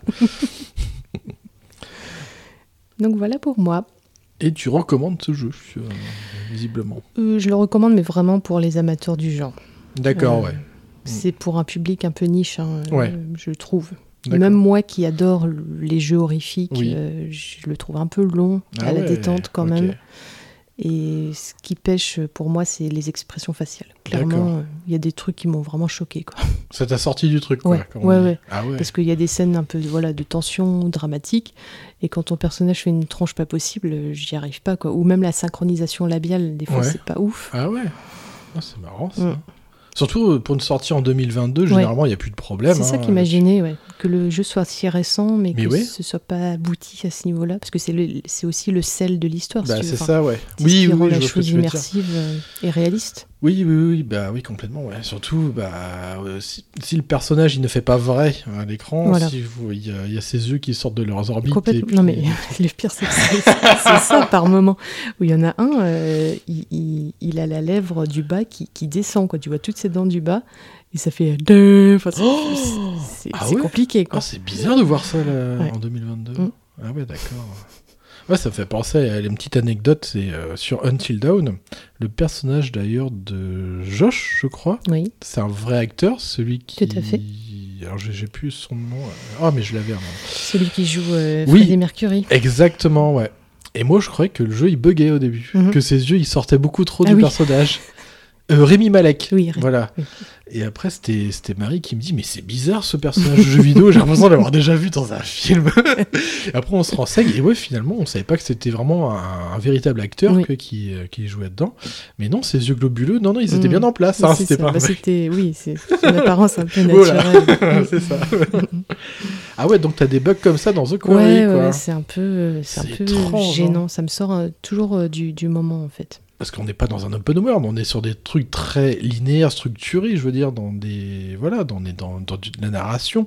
On a, on a ce genre de tard plutôt dans des open world. Oui. C'est- On peut pas tout contrôler dans un open world, c'est pas possible, quoi. Mais là, ça. de voir ça, là, ouais, je suis assez étonné. Mm. Mais surtout, bah, le jeu, le, le principe même, c'est justement le, le réalisme. Mais oui, euh, c'est ça, ouais. des, des dialogues, des expressions des personnages, parce Ah que ouais. tout est centré sur eux, ils sont souvent filmés en gros, en gros En plan. grand plan, ouais. Et quand on a un qui fait une tronche bizarre, ouais, c'est. Surtout si tu fais le jeu en cinématique, ça doit Ah oui. bizarre. il est bizarre ton film. Ah, puis il y en a un aussi, il est, je le trouve super inexpressif. Tu vois, des fois, il regarde dans le vague, euh, Ah avec ouais un air euh, pénétré. euh, alors qu'il y a un monstre qui est en train de gratter sur le toit, tu vois. T'es là, mais tu devrais pas paniquer un peu ou être ouais, un peu d'accord. plus. Ah, c'est euh, bizarre de retrouver ce, ce genre de, de lacune en fait Ouais. en 2022. Ouais.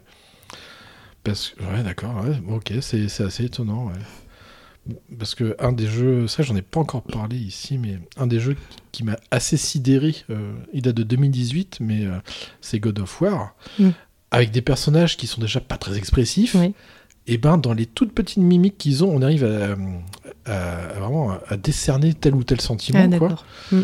Et là, de, fou- de voir des choses aussi peu maîtrisées finalement en 2022. euh. Après, Bah on ouais, est sur c'est du double A hein, finalement. hein. Mm. Sur, ce, sur ce studio, c'est plutôt des double A qui fait. Mm. Ils ont des, des moyens euh, pas dantesques non plus. quoi. Ouais. Mais ouais, c'est c'est marrant. quoi. Ok. Bon, et ben du coup, c'est euh, tout pour les jeux vidéo. Et on arrive à la dernière rubrique de l'émission. Au Que fais-tu? À quoi joues-tu?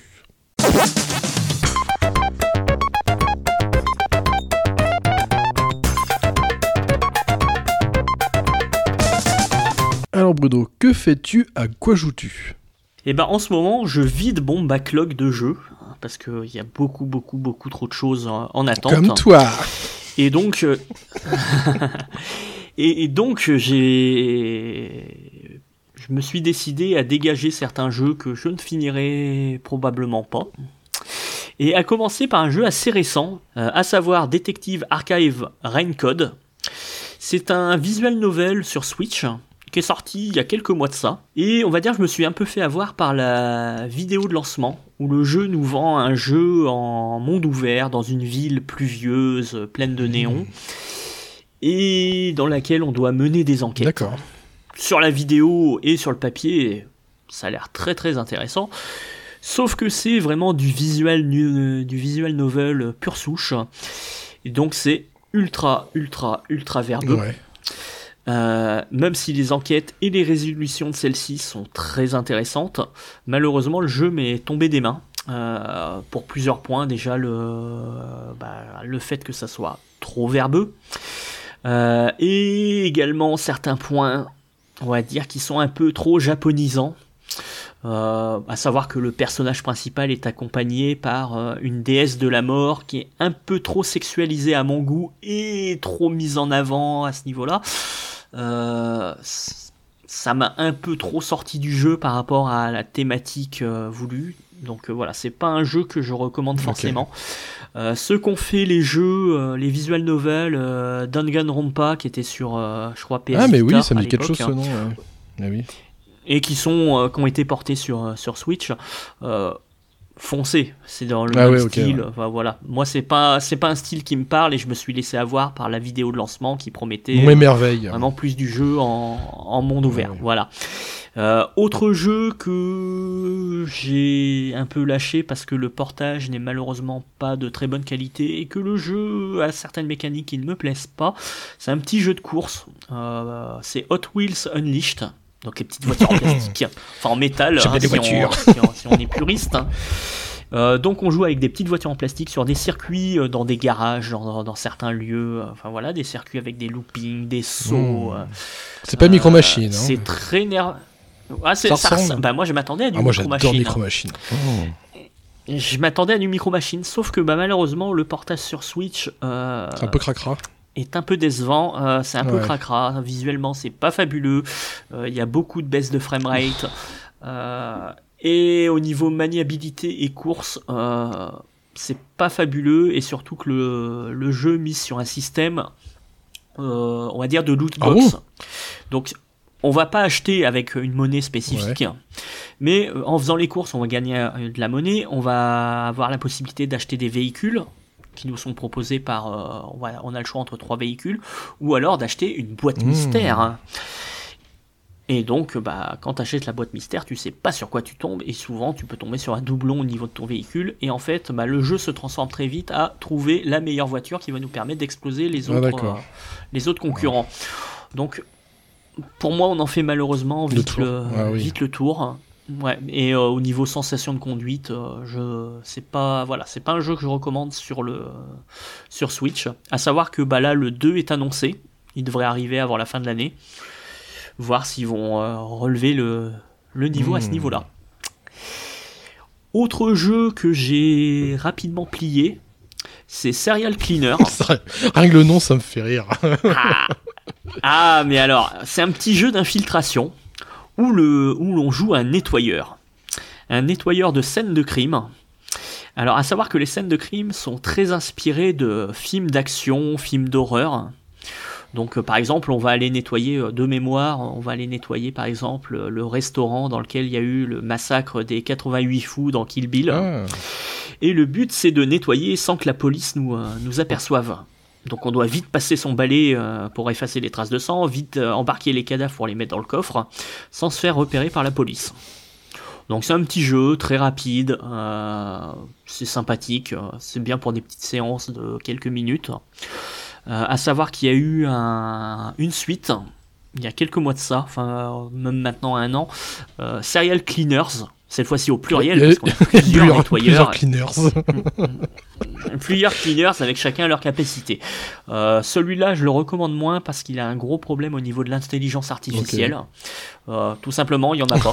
Ah, bah, comme ça, c'est réglé. c'est que bah tu peux tu, tu peux passer devant le nez des flics, ils vont commencer à te courir après, puis bah dès qu'ils en ont marre, ils retournent à leur place. Euh, ça donne des, des scènes assez assez assez stupides. C'est on passe avec, euh, on se fait poursuivre par le flic, on passe sous une table, on se retrouve de l'autre côté de la table, on se regarde comme deux chiens de faïence avec le flic et le flic euh, bah, fait demi-tour.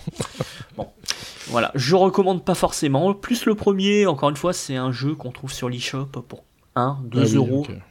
Donc ça peut être, ça peut être rigolo. Enfin voilà, c'est un petit jeu sympa. Et par contre, autre gros jeu que je viens tout juste de terminer, euh, c'est Pikmin 4. Ah, oui. Mm. Donc euh, sur Switch, euh, un, jeu. Alors en soi, je ne saurais pas dire le genre que c'est. On est sur de l'exploration. Sur du Dandori. Et- Oui, et- du te dit souvent, alors le Dandori, c'est la façon d'optimiser et de, et de Et voilà, prévoir ta stratégie. ouais. Voilà, c'est un jeu d'optimisation, effectivement. Euh, donc c'est ultra zen, ultra beau.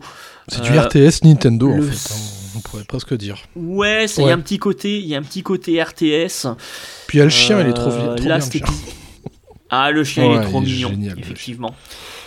C'est un jeu que, ouais, qui est, qui est vraiment très Oui. sympathique. Le seul point négatif, c'est que la difficulté arrive pour moi dans les deux derniers mondes, et ça, c'est un petit peu dommage. Euh, je l'ai trouvé un petit peu trop simple. Euh, et autre gros point négatif, c'est qu'il n'y a pas de vrai mode Oh, ah ouais, coopératif. alors là, ma- par contre, moi, je vais, je vais râler. Alors, le mode, le mode coopératif à la Mario Galaxy, on n'en veut pas, en fait. C'est. Non. C'est pas ça qu'on veut. C'est comme le Pikmin 3. Ça, c'est du mode coop. Mais moi, j'ai pas compris. Euh, moi, je m'attendais, euh, je m'attendais à un jeu où j'allais pouvoir jouer Mais à oui. deux euh, et mener la- l'aventure, euh, chacun avec ça. son petit Mais ouais, capitaine. en écran euh, scindé. euh. et gérer euh, et euh, chercher, bah, chacun gérer ses Bah petites oui. mines d'un côté, euh, à- d'un autre bout de la map. Comme le euh, 3. Voilà. Chose qu'on n'a Bah pas non. du tout. Pas du tout. Là, c'est remplacé par euh, un système Oh, que je n'ai pas véritablement testé, enfin du moins Bah, c'est Mario. Galaxy. En fait, le deuxième joueur, il va viser Voilà. avec son Joy-Con un curseur, il va lancer des petits cailloux, en fait, pour affaiblir les ennemis. C'est passionnant. Le, la seule, le seule façon de jouer à deux, c'est dans ce qui s'appelle les Ah duels oui, d'Andori. Mais malheureusement, alors euh, bah, sur Switch en, en portable, c'est Mhm. pas la peine. Euh, sur euh, docké sur la télé, oui, pourquoi pas. Mais c'est un petit peu dommage de se priver de toute la partie scénario qui aurait pu être ultra intéressante à, Bah ouais. à deux. Mais bon, c'est un choix de la part de Nintendo. euh. Ouais, c'est bizarre. Après, c'est un épisode un petit peu best-of. oui, oui, oui, c'est vrai. Parce qu'on retrouve beaucoup, beaucoup d'éléments. On va retrouver tous les Pikmin qu'on a découverts dans les trois premiers ça. épisodes. Les souterrains de Pikmin 2, Euh, euh, plein de trucs. Euh, Voilà, alors euh, les souterrains, euh, ce n'est plus du euh, de la génération procédurale Oui, comme oui, le oui. 2, Mais on est plus chronométré et tout. où, il y avait de l'intérêt.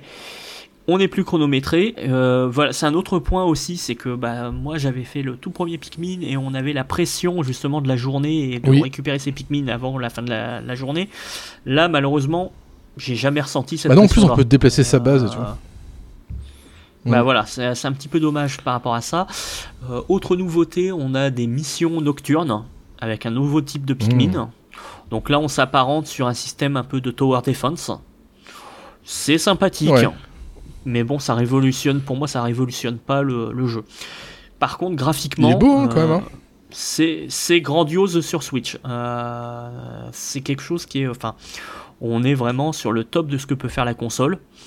Et ça laisse espérer de belles choses pour, Mhm. pour la suite, justement. Ouais, et puis c'est super mignon, quoi. La- les animations sont folles, les animations du chien, des Les- Pikmin, c'est ouf. Exactement. ouais, c'est vraiment. Enfin, moi, c'était. C'est un jeu qui m'a m'a emporté. Euh, j'ai pas vu. J'ai passé, je crois, une trentaine d'heures pour le terminer, quasiment à 100%. J'ai pas vu le, Ah ouais. le temps passer dessus. hein. Je sais que bah, je lançais des missions et euh, je regardais l'heure. Ah bah ouais, ça fait déjà deux heures que j'y suis. Donc euh, non, c'est euh, vraiment une, belle recommandation. Ça ne- Enfin, j'estime que, enfin, j'ai pas voulu en parler, faire un test complet parce que ça ne sert à rien en fait. Autant laisser la surprise parce qu'il y a beaucoup de choses à Oui, c'est vrai. découvrir. Ouais. à ce Et dès le début. dès le, pro- ouais, dès Dès le le premier début, objet à et- ramasser. Ah oui, oui, ça, ça- voilà, ça fait partie des petits, euh, des petits Oui. Easter eggs, mais c'est surtout sur le, ce que le jeu propose vrai, par la suite. C'est un jeu qui est, euh, quand on veut le faire à 100%, il y a de Mhm. quoi faire. Voilà, je- j'en dis pas plus, mais euh, on a une belle surprise au moment où on a le générique de fin. voilà. Et en dehors de ça, en dehors des jeux vidéo, euh, comme les camions hein, sont un peu euh, sont au garage pour l'instant, hein, histoire que j'avance dans les autres jeux. euh, en ce moment, je me suis replongé dans une œuvre bah, qui est peut-être une de celles qui m'a le plus, je vais pas dire inspiré, mais qui me suit depuis bah, l'âge de mes 15-16 ans. C'est le la série animée Evangelion. Euh, Neon Genesis Evangelion, donc euh, c'est une série qui a été qui est sortie en 96, une série animée en 26 épisodes. Il y a eu ensuite deux films et ensuite un reboot en quatre films euh, dans les années 2000. Donc je suis un petit peu replongé dedans ces derniers temps parce qu'il y a eu le manga qui est en cours d'édition chez Glénat. Le dernier volume va être édité au, au mois d'octobre. Et surtout parce qu'il y a un livre qui revient sur toute l'œuvre, tout ce qui tourne autour d'Evangélion, donc euh, à la fois son créateur, parce que c'est une œuvre torturée au même titre que son créateur. Et ça vaut le ça vaut le coup pour ceux qui sont passionnés par euh, par cette série-là de se plonger dans le livre. Donc le, le livre s'appelle La saga Évangélion, l'œuvre d'une vie. C'est par Virginie Debia. Alors euh, Virginie, on la connaît pour euh, ses analyses sur les mangas de Junji Ah, Ito, bah tiens, Junji Ito, ouais. Voilà. Euh, en fait, euh, pour ceux qui veulent la suivre sur Twitter, son, son pseudo sur Twitter et dans les livres de, de Junji Ito, c'est Morolian. Donc, elle est passionnante à suivre parce que souvent sur les œuvres qu'elle analyse, euh, elle pousse les analyses très très loin. Et là, c'est le cas sur, euh, sur Evangelion, justement. Donc, c'est euh, un livre qui va suivre bah, déjà la biographie du, euh, du créateur, Hideaki Anno. Euh, encore une fois, qui est quelqu'un qui est passé par plusieurs phases, euh, qui a eu un parcours de euh, professionnel et de vie assez atypique. C'est quelqu'un qui a commencé comme animateur chez Ghibli Ah oui. notamment, qui a travaillé avec le grand Miyazaki. Et après, qui s'est lancé dans d'autres, euh, dans des séries, euh, notamment on lui doit, euh, ceux qui se souviennent de l'époque du Club Dorothée, on lui doit la série Nadia et le secret de l'eau bleue. Alors ça, je sais pas. Ah, voilà. Une, sorte une sorte d'adaptation euh, un peu euh, énervée euh, de 20 milieux sous les mers. D'accord.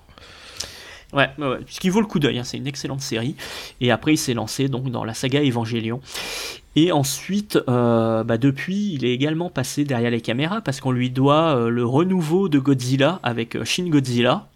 Également, il a traité un des super-héros japonais Ultraman avec Shin Ultraman. Et récemment, alors c'est dispo sur Amazon Prime, euh, le film Kamen Rider qui revient sur un personnage également japonais. C'est du. Sentai, hein, c'est un personnage qui, euh, qui est en moto et qui, euh, ce qu'on appelle du, euh, du kotatsu, donc euh, du, euh, c'est des héros euh, costumés et qui se tapent Mm. dessus. Euh, bon, il n'y a pas de robot géant, mais presque. y a- y a pas de kaiju. donc c'est- et ça, enfin, c'est vraiment un auteur, un, un- oui, un auteur, un créateur assez, euh, intéressant à suivre. Et euh, bah, encore une fois, la saga Evangelion, par toutes les thématiques qu'elle aborde, parce que ça aborde des points religieux, de la psychanalyse. euh, c'est une immense série sur la dépression. Voilà. Et j'ai même pas parlé du pitch parce que qu'est-ce que c'est Evangelion, hein, histoire de vendre un petit peu le truc. Bah, c'est une série avec des robots géants pilotés par des ados en combinaison moulante. Mmh. Qui luttent contre des créatures qu'on appelle des anges pour éviter un- une troisième apocalypse sur la Terre. D'accord. Voilà, j'en dis, j'en dis pas plus. Euh, c'est dispo d'ailleurs, Evangelion est dispo sur euh, Netflix, que ce soit les, euh, la série principale et les deux films qui suivent. Pour les, le, le reboot des films, je crois qu'ils sont dispo par contre eux sur Amazon. Amazon ayant financé le, le tout dernier film Evangelion. Donc malheureusement ils sont dispo que sur une autre, euh, sur une autre plateforme. Mais c'est vraiment une œuvre à découvrir pour ceux qui aiment euh, bah, tout ce qui est Japanimation. euh, c'est vraiment une, une série culte. Mmh. Ok. Ok, bah merci Bruno. Et puis bah du coup, euh, eh bah à plus, à la prochaine. Et oui, à très bientôt. Salut, salut. Alors Manon, euh, que fais-tu? À quoi joues-tu?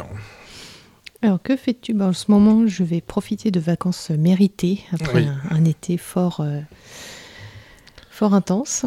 Fort productif. Fort productif, euh, productif, je sais pas. mais- non, mais mes gros changements euh, professionnels, donc euh, c'était c'était épuisant. Donc, je vais en profiter pour euh, me reposer et puis euh, pouvoir attaquer dans de bonnes dispositions mon, mon prochain poste. Et à quoi joues-tu? Ben, En ce moment, je papillonne pas mal. Donc, je passe de Dead Space à The Quarry et entre deux, je fais du Star Wars Fallen Order. Ah, la Jedi Oui. Parce que le- la suite est sortie, moi je je l'ai toujours pas acheté, mais euh, voilà, je me remets l'histoire en tête pour Ah euh, oui. pouvoir profiter de la suite. Et puis Dead Dead Space, euh, j'ai donc racheté la version Le remasterisée, le ouais. remake. Un beau remake d'ailleurs, fait par des, un studio fan à la base. Ah d'accord. Ouais. Et j'ai redécouvert avec plaisir euh, l'Ishimura Ah et oui. ses habitants euh, peu recommandables. je vous tirais bien la gorge là. je, peux, je peux vous couper la jambe. J'aimerais bien vous éventrer aussi. hein. Ça faisait une éternité que j'y avais pas joué. Bon, J'en avais un très bon souvenir. hein. Et effectivement, ça fonctionne toujours. Ouais. Euh, cette ambiance euh, très oppressante. Euh, Ah oui, T'arrives oui. sur un vaisseau, tu sais pas ce qui s'est passé. Tu commences à croiser des trucs euh, pas, Pas très catholique. pas très catholiques.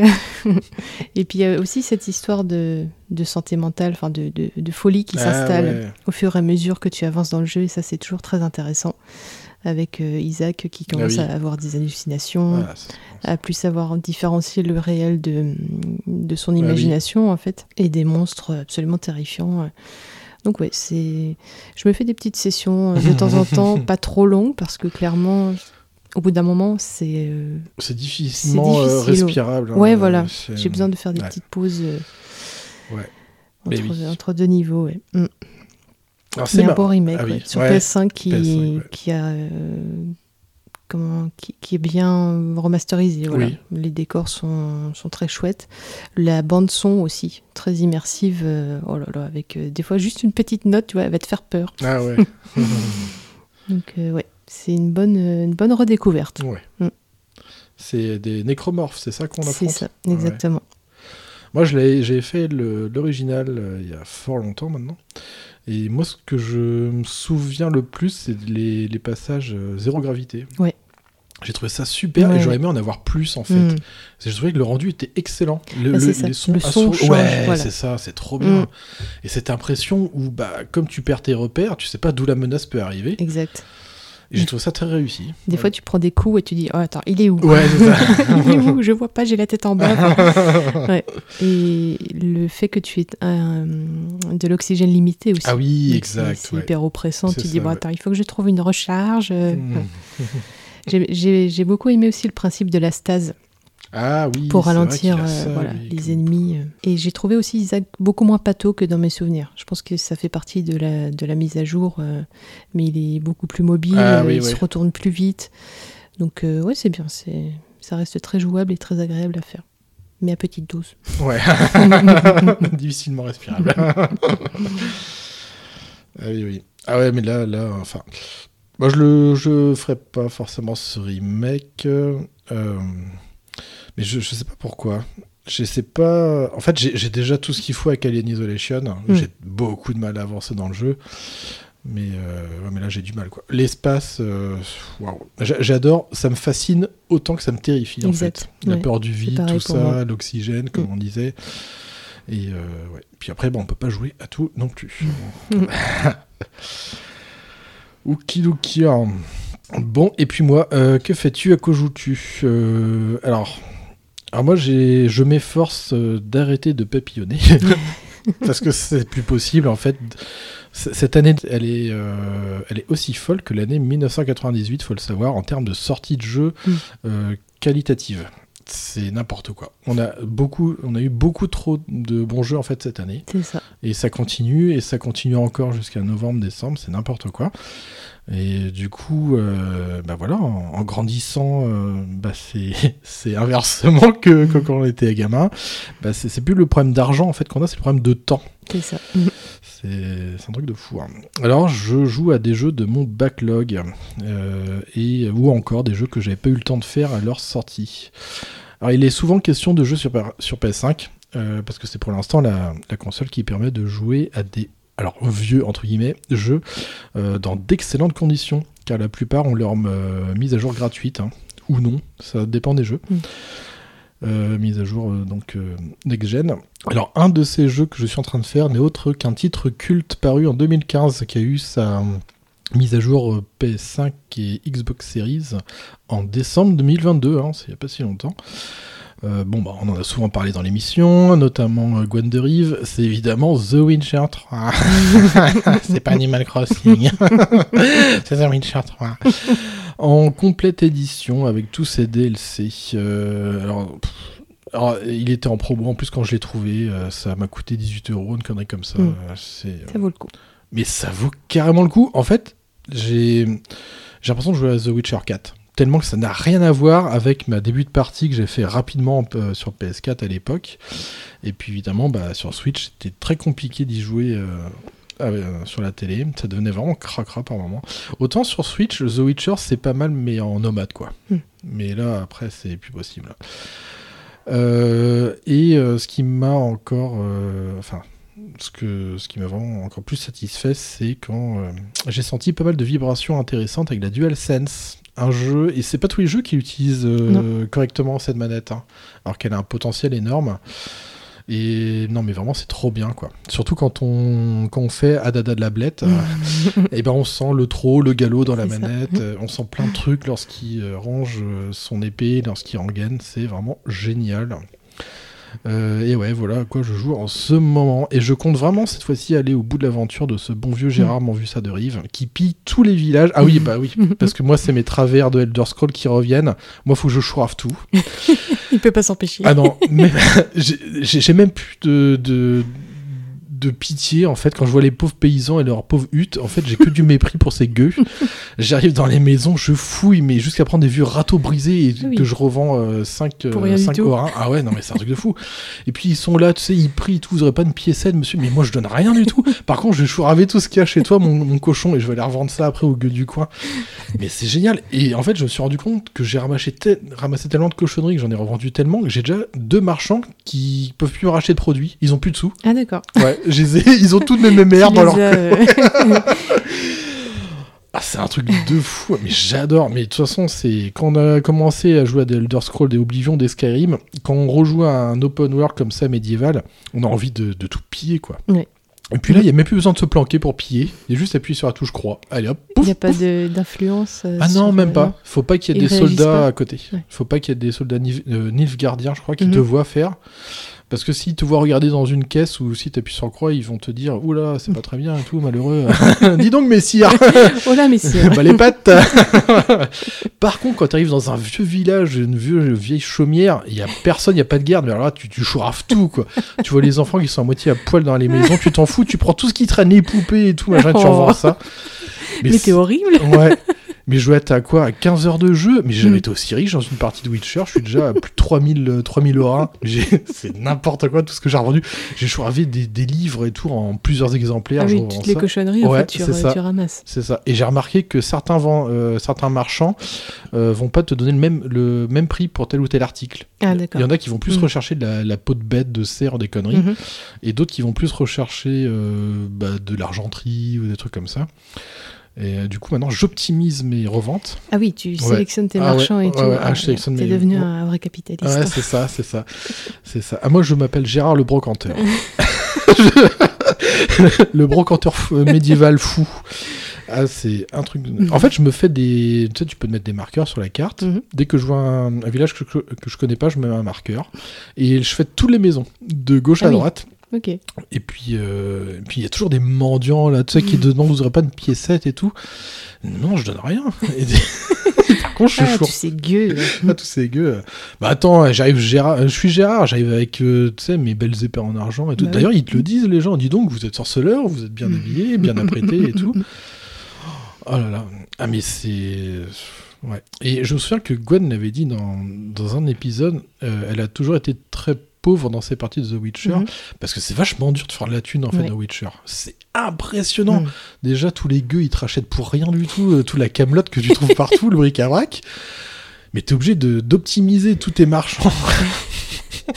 Ah, c'est pas facile. ah c'est pas facile hein, la vie médiévale. Et moi j'aime bien ce, de me balader avec des belles tenues, tu sais comme un prince dans Mm. des dans des villages de, paysans dégueulasses. Mm. Et euh, je leur donne même pas une pièce, tu vois, je passe comme ça. Tu les regardes de haut. Ouais, c'est ça. Voilà.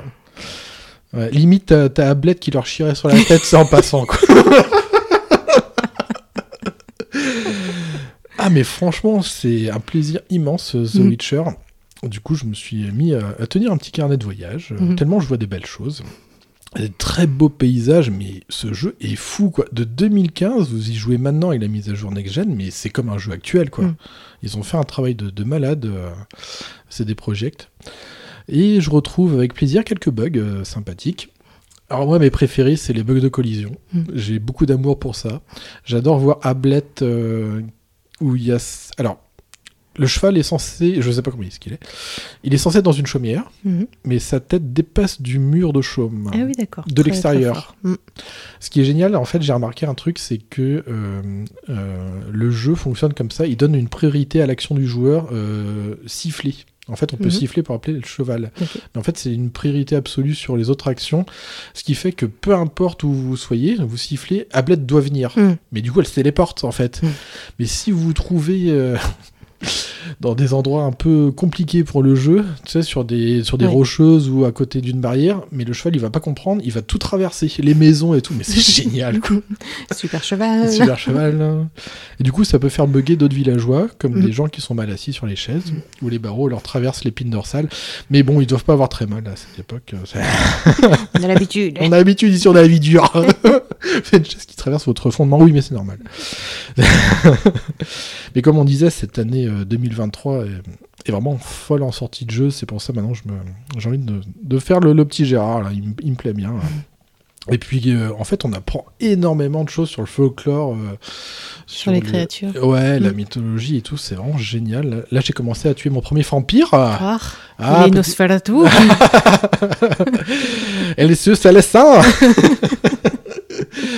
Et j'ai vu qu'il y avait plusieurs euh, castes de vampires, plusieurs races en Ah, fait. Et on a les vampires supérieurs qui sont un peu comme les vampires que l'on connaît, le Mhm. Dracula. Draco.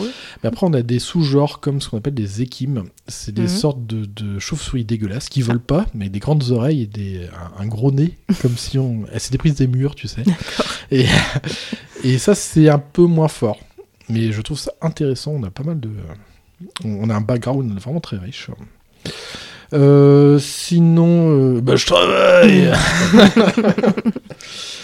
et donc, je suis pas en vacances. Et je, je travaille un peu plus qu'avant, donc j'ai un peu moins de temps pour me consacrer à d'autres frivolités. Euh, j'ai même pas eu le temps de faire vraiment des jeux de société, c'est un peu lamentable. Alors l'acte 2 de Descent sort et tout, Pff, on n'a pas le temps de faire tout ça. J'ai j'ai fait beaucoup trop de motos, on n'a pas le temps de faire tout ça. Ah si, j'ai regardé euh, quelques films, euh, mais j'ai regardé toute une, une panoplie de films assez curieux. Mhm. J'ai vu le film Rampage avec Dwayne Johnson, Ah, avec un gros singe, non? Un gros singe, Mhm. un gros reptile et un gros loup. D'accord. Qu'il est vilain le loup. Pas de grosses bébêtes. Rampage. Si vous avez déjà été dans les salles d'arcade dans les années 90, les amis, vous avez peut-être joué à ce jeu. Parce que c'est un jeu vidéo à la con, à la base, tout débile, où vous, vous choisissez une de- des créatures et on doit casser des immeubles. Ils ont trouvé euh, le moyen de faire un film là-dessus. Avec un scénario qui tient sur euh, une ligne. Alors il y a trois monstres, ils vont arriver dans les villes, ils vont tout casser. Mais heureusement qu'on a un catcheur qui va... Qui va sauver la- Ouais, situation. Ouais. Je, alors en fait, bon, évidemment, vous mettez votre cerveau en pause Mm. lorsqu'on re- vous regardez ce film. J'étais content de voir Negan euh, qui joue dedans, Ah. euh, ouais, un acteur que j'aime bien. Mais en fait, je me suis rendu compte que depuis qu'il a joué dans The Walking Dead, et, hum, il joue comme Negan dans Ouais. d'autres films en fait. Il sait pas faire Non. euh, un autre jeu d'acteur. Ça fait bizarre. C'est un ouais. peu dommage. Ouais, Mm. ouais, ouais. Ouais, donc Rampage, c'était assez curieux. J'ai vu aussi les films Venom. Ouf. Euh, et ben, c'est bizarre, mais j'ai plutôt correctement aimé. Pour Ouais. un Marvel, j'ai correctement aimé. Euh, après, j'aime. Enfin, ça dépend. J'aime bien comme l'acteur euh, Tom Hardy, je crois qu'il Tom. Hardy, ouais. Ouais. Mais ouais, après le fait de faire parler le costume, je sais pas si j'aurais fait ça.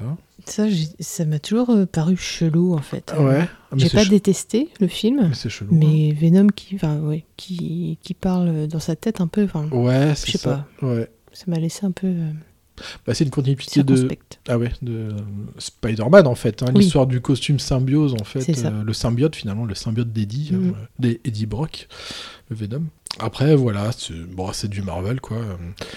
Et t'as- vu les deux du coup? Ouais Ah oui. ouais ouais ouais ouais, ouais. j'ai bien aimé curieusement je sais pas trop pourquoi Mhm. mais je pense que c'est trop lié à mon enfance parce que c'est les premiers euh, comics books que j'ai eu Ah d'accord. Et Ouais, j'ai T'avais déjà un lien Ouais. avec, euh, avec c'est ça, ouais. Et celui que j'ai encore, c'est Venom et Ghost Rider. Hmm. Et euh, du coup, j'aime bien. C'est en fait, c'est encore des héros qui sont pas trop gentils comme Spider-Man, Oui, tu sais. ils sont moins lisses. Ouais, c'est ça. Spider-Man, faut, faut tuer personne Hmm. parce que c'est pas bien. Comme Batman. Voilà. Tandis que Venom, au bout d'un moment, il en a un peu marre. Hmm. Et euh, c'est ça que j'aime bien. C'est bref, c'est un peu quelques nuances euh, intéressant. Après, eh, ça reste que du super-héros. Avec beaucoup d'appréhension, j'en avais parlé avec Marie, on a toujours hésité à regarder, puisque moi j'aime beaucoup euh, ce que fait James Wan, Mhm. qui est le réalisateur de The Conjuring. Oui. Et j'ai regardé le film Aquaman. Arc Gros Comment ex- malheur. J'ai pas pu le Euh, finir, j'avoue, ah, euh, sous l'océan. Oh c'est plus marrant. Ouais. Euh, alors, Aquaman. Comment dire Aquaman? Alors, Jason Momoa, euh, je me suis rendu compte qu'il faut qu'il garde sa barbe, sinon il est pas joli. et et euh, alors, ce qui m'a le plus plu dans ce film, je pense, et ce que je m'y attendais pas du tout, c'est les scènes de, de bagarre. Mhm. En fait, c'est vachement bien retranscrit. Je sais pas, sa façon, la première baston en fait qu'il y a dans le film, au début du film, elle est vraiment très bien filmée. Mm. C'est une sorte de plan séquence avec la caméra qui tourne tout Ah autour oui, dans ouais. vue de haut, et j'ai trouvé ça plutôt bien. Et même l'impact des coups, on sent vraiment que, que putain, ce nom, je, je trouve ça débile quoi, Aquaman, que le, euh, le Aquaman euh, quand il donne des coups, tu sens vraiment que c'est du costaud La quoi. puissance. La puissance, ouais, ouais. C'est vraiment impressionnant. J'avais ce même euh, sentiment lorsque j'ai regardé le, le Superman là, de, de Snyder, qui, qui est pas si mal d'ailleurs, hein, finalement. Le... C'est pas Superman Re- Si, c'est celui-là, Superman Returns. Oh, je sais plus. Bah, Je vu- sais plus non plus. Je sais plus tellement, tellement de films de super-héros en collant ces derniers temps que. Mais Aquaman, je j'ai trouvé moins pire que ce que je m'y attendais au final. Ouais. Après, c'est bon, c'est- ça reste euh, voilà. Bon, moi, c'est c'est pas un univers qui m'attire plus que ça. Déjà, le Aquaman, je connais pas très bien. Et bon, je l'ai regardé par curiosité, mais clairement, au bout d'une heure, j'ai lâché. Je l'ai trouvé long. Ah surtout. ouais. Ah oui Ouais. oui. D'accord ouais. Et c'est oui, c'est un personnage qui m'a pas euh, qui m'a pas paru très intéressant en fait. Ouais, bah en fait, finalement, c'est c'est le rejeton d'un d'un humain et, euh, et d'une Atlante, Mm. hein, finalement, ouais. Puis après, bah, il a des super pouvoirs parce que c'est Voilà. Jason Momoa. voilà. Il n'y a pas Daenerys euh, pour l'accompagner, mais. mais euh, ouais, bon, voilà. J'ai eu une envie, en fait, de regarder pas mal de films de super-héros comme ça. euh, mais euh, bon, voilà. Par contre, Euh, je vais parler d'un autre film, c'est pas un film de super-héros, et celui-là je vous conseille fortement, ça s'appelle L'illusionniste, avec du Edward Norton dedans. C'est vraiment un très beau film, plein d'espoir et de poésie. D'accord. C'est vraiment, vraiment chouette. C'est euh, c'est l'histoire d'un d'un enfant en fait qui a été fasciné par une rencontre avec un, un vieil homme sur un chemin qui lui a pris un tour de magie Mhm. et après ce vieil homme a disparu il s'est évaporé et ça lui a donné euh, c'est entre le conte en fait et le réel j'aime beaucoup ce, ce genre de film et il a voulu être magicien Mhm. et euh, en fait il devient tellement bon qu'il commence à inquiéter en fait euh, les gens de la haute C'est sorcellerie. c'est sorcellerie c'est machination Au bûcher. Et c'est vraiment un très beau film avec une très belle fin. Je vous conseille, L'illusionniste. Il est pas si euh, récent, mais il passe très très bien. Donc voilà, grosso modo pour le que fais-tu à Kojutu. Et euh, bon, on termine l'émission avec euh, bah, en vous disant que vous pouvez évidemment retrouver en description de ce podcast le lien à tout faire g4u.lepodcast.fr où il y a toutes les adresses, hein, évidemment. euh, l'émission que vous écoutez, euh, dont le Tipeee, et aussi, euh, puisqu'on peut l'annoncer officiellement, il y a un Discord qui a ouvert officiellement en bas en septembre, les petits amis. Alors n'hésitez pas à venir y faire un tour, on discutera avec vous avec grand plaisir. On vous fait des bisous. Bisous. Salut les gens À bientôt. Woo!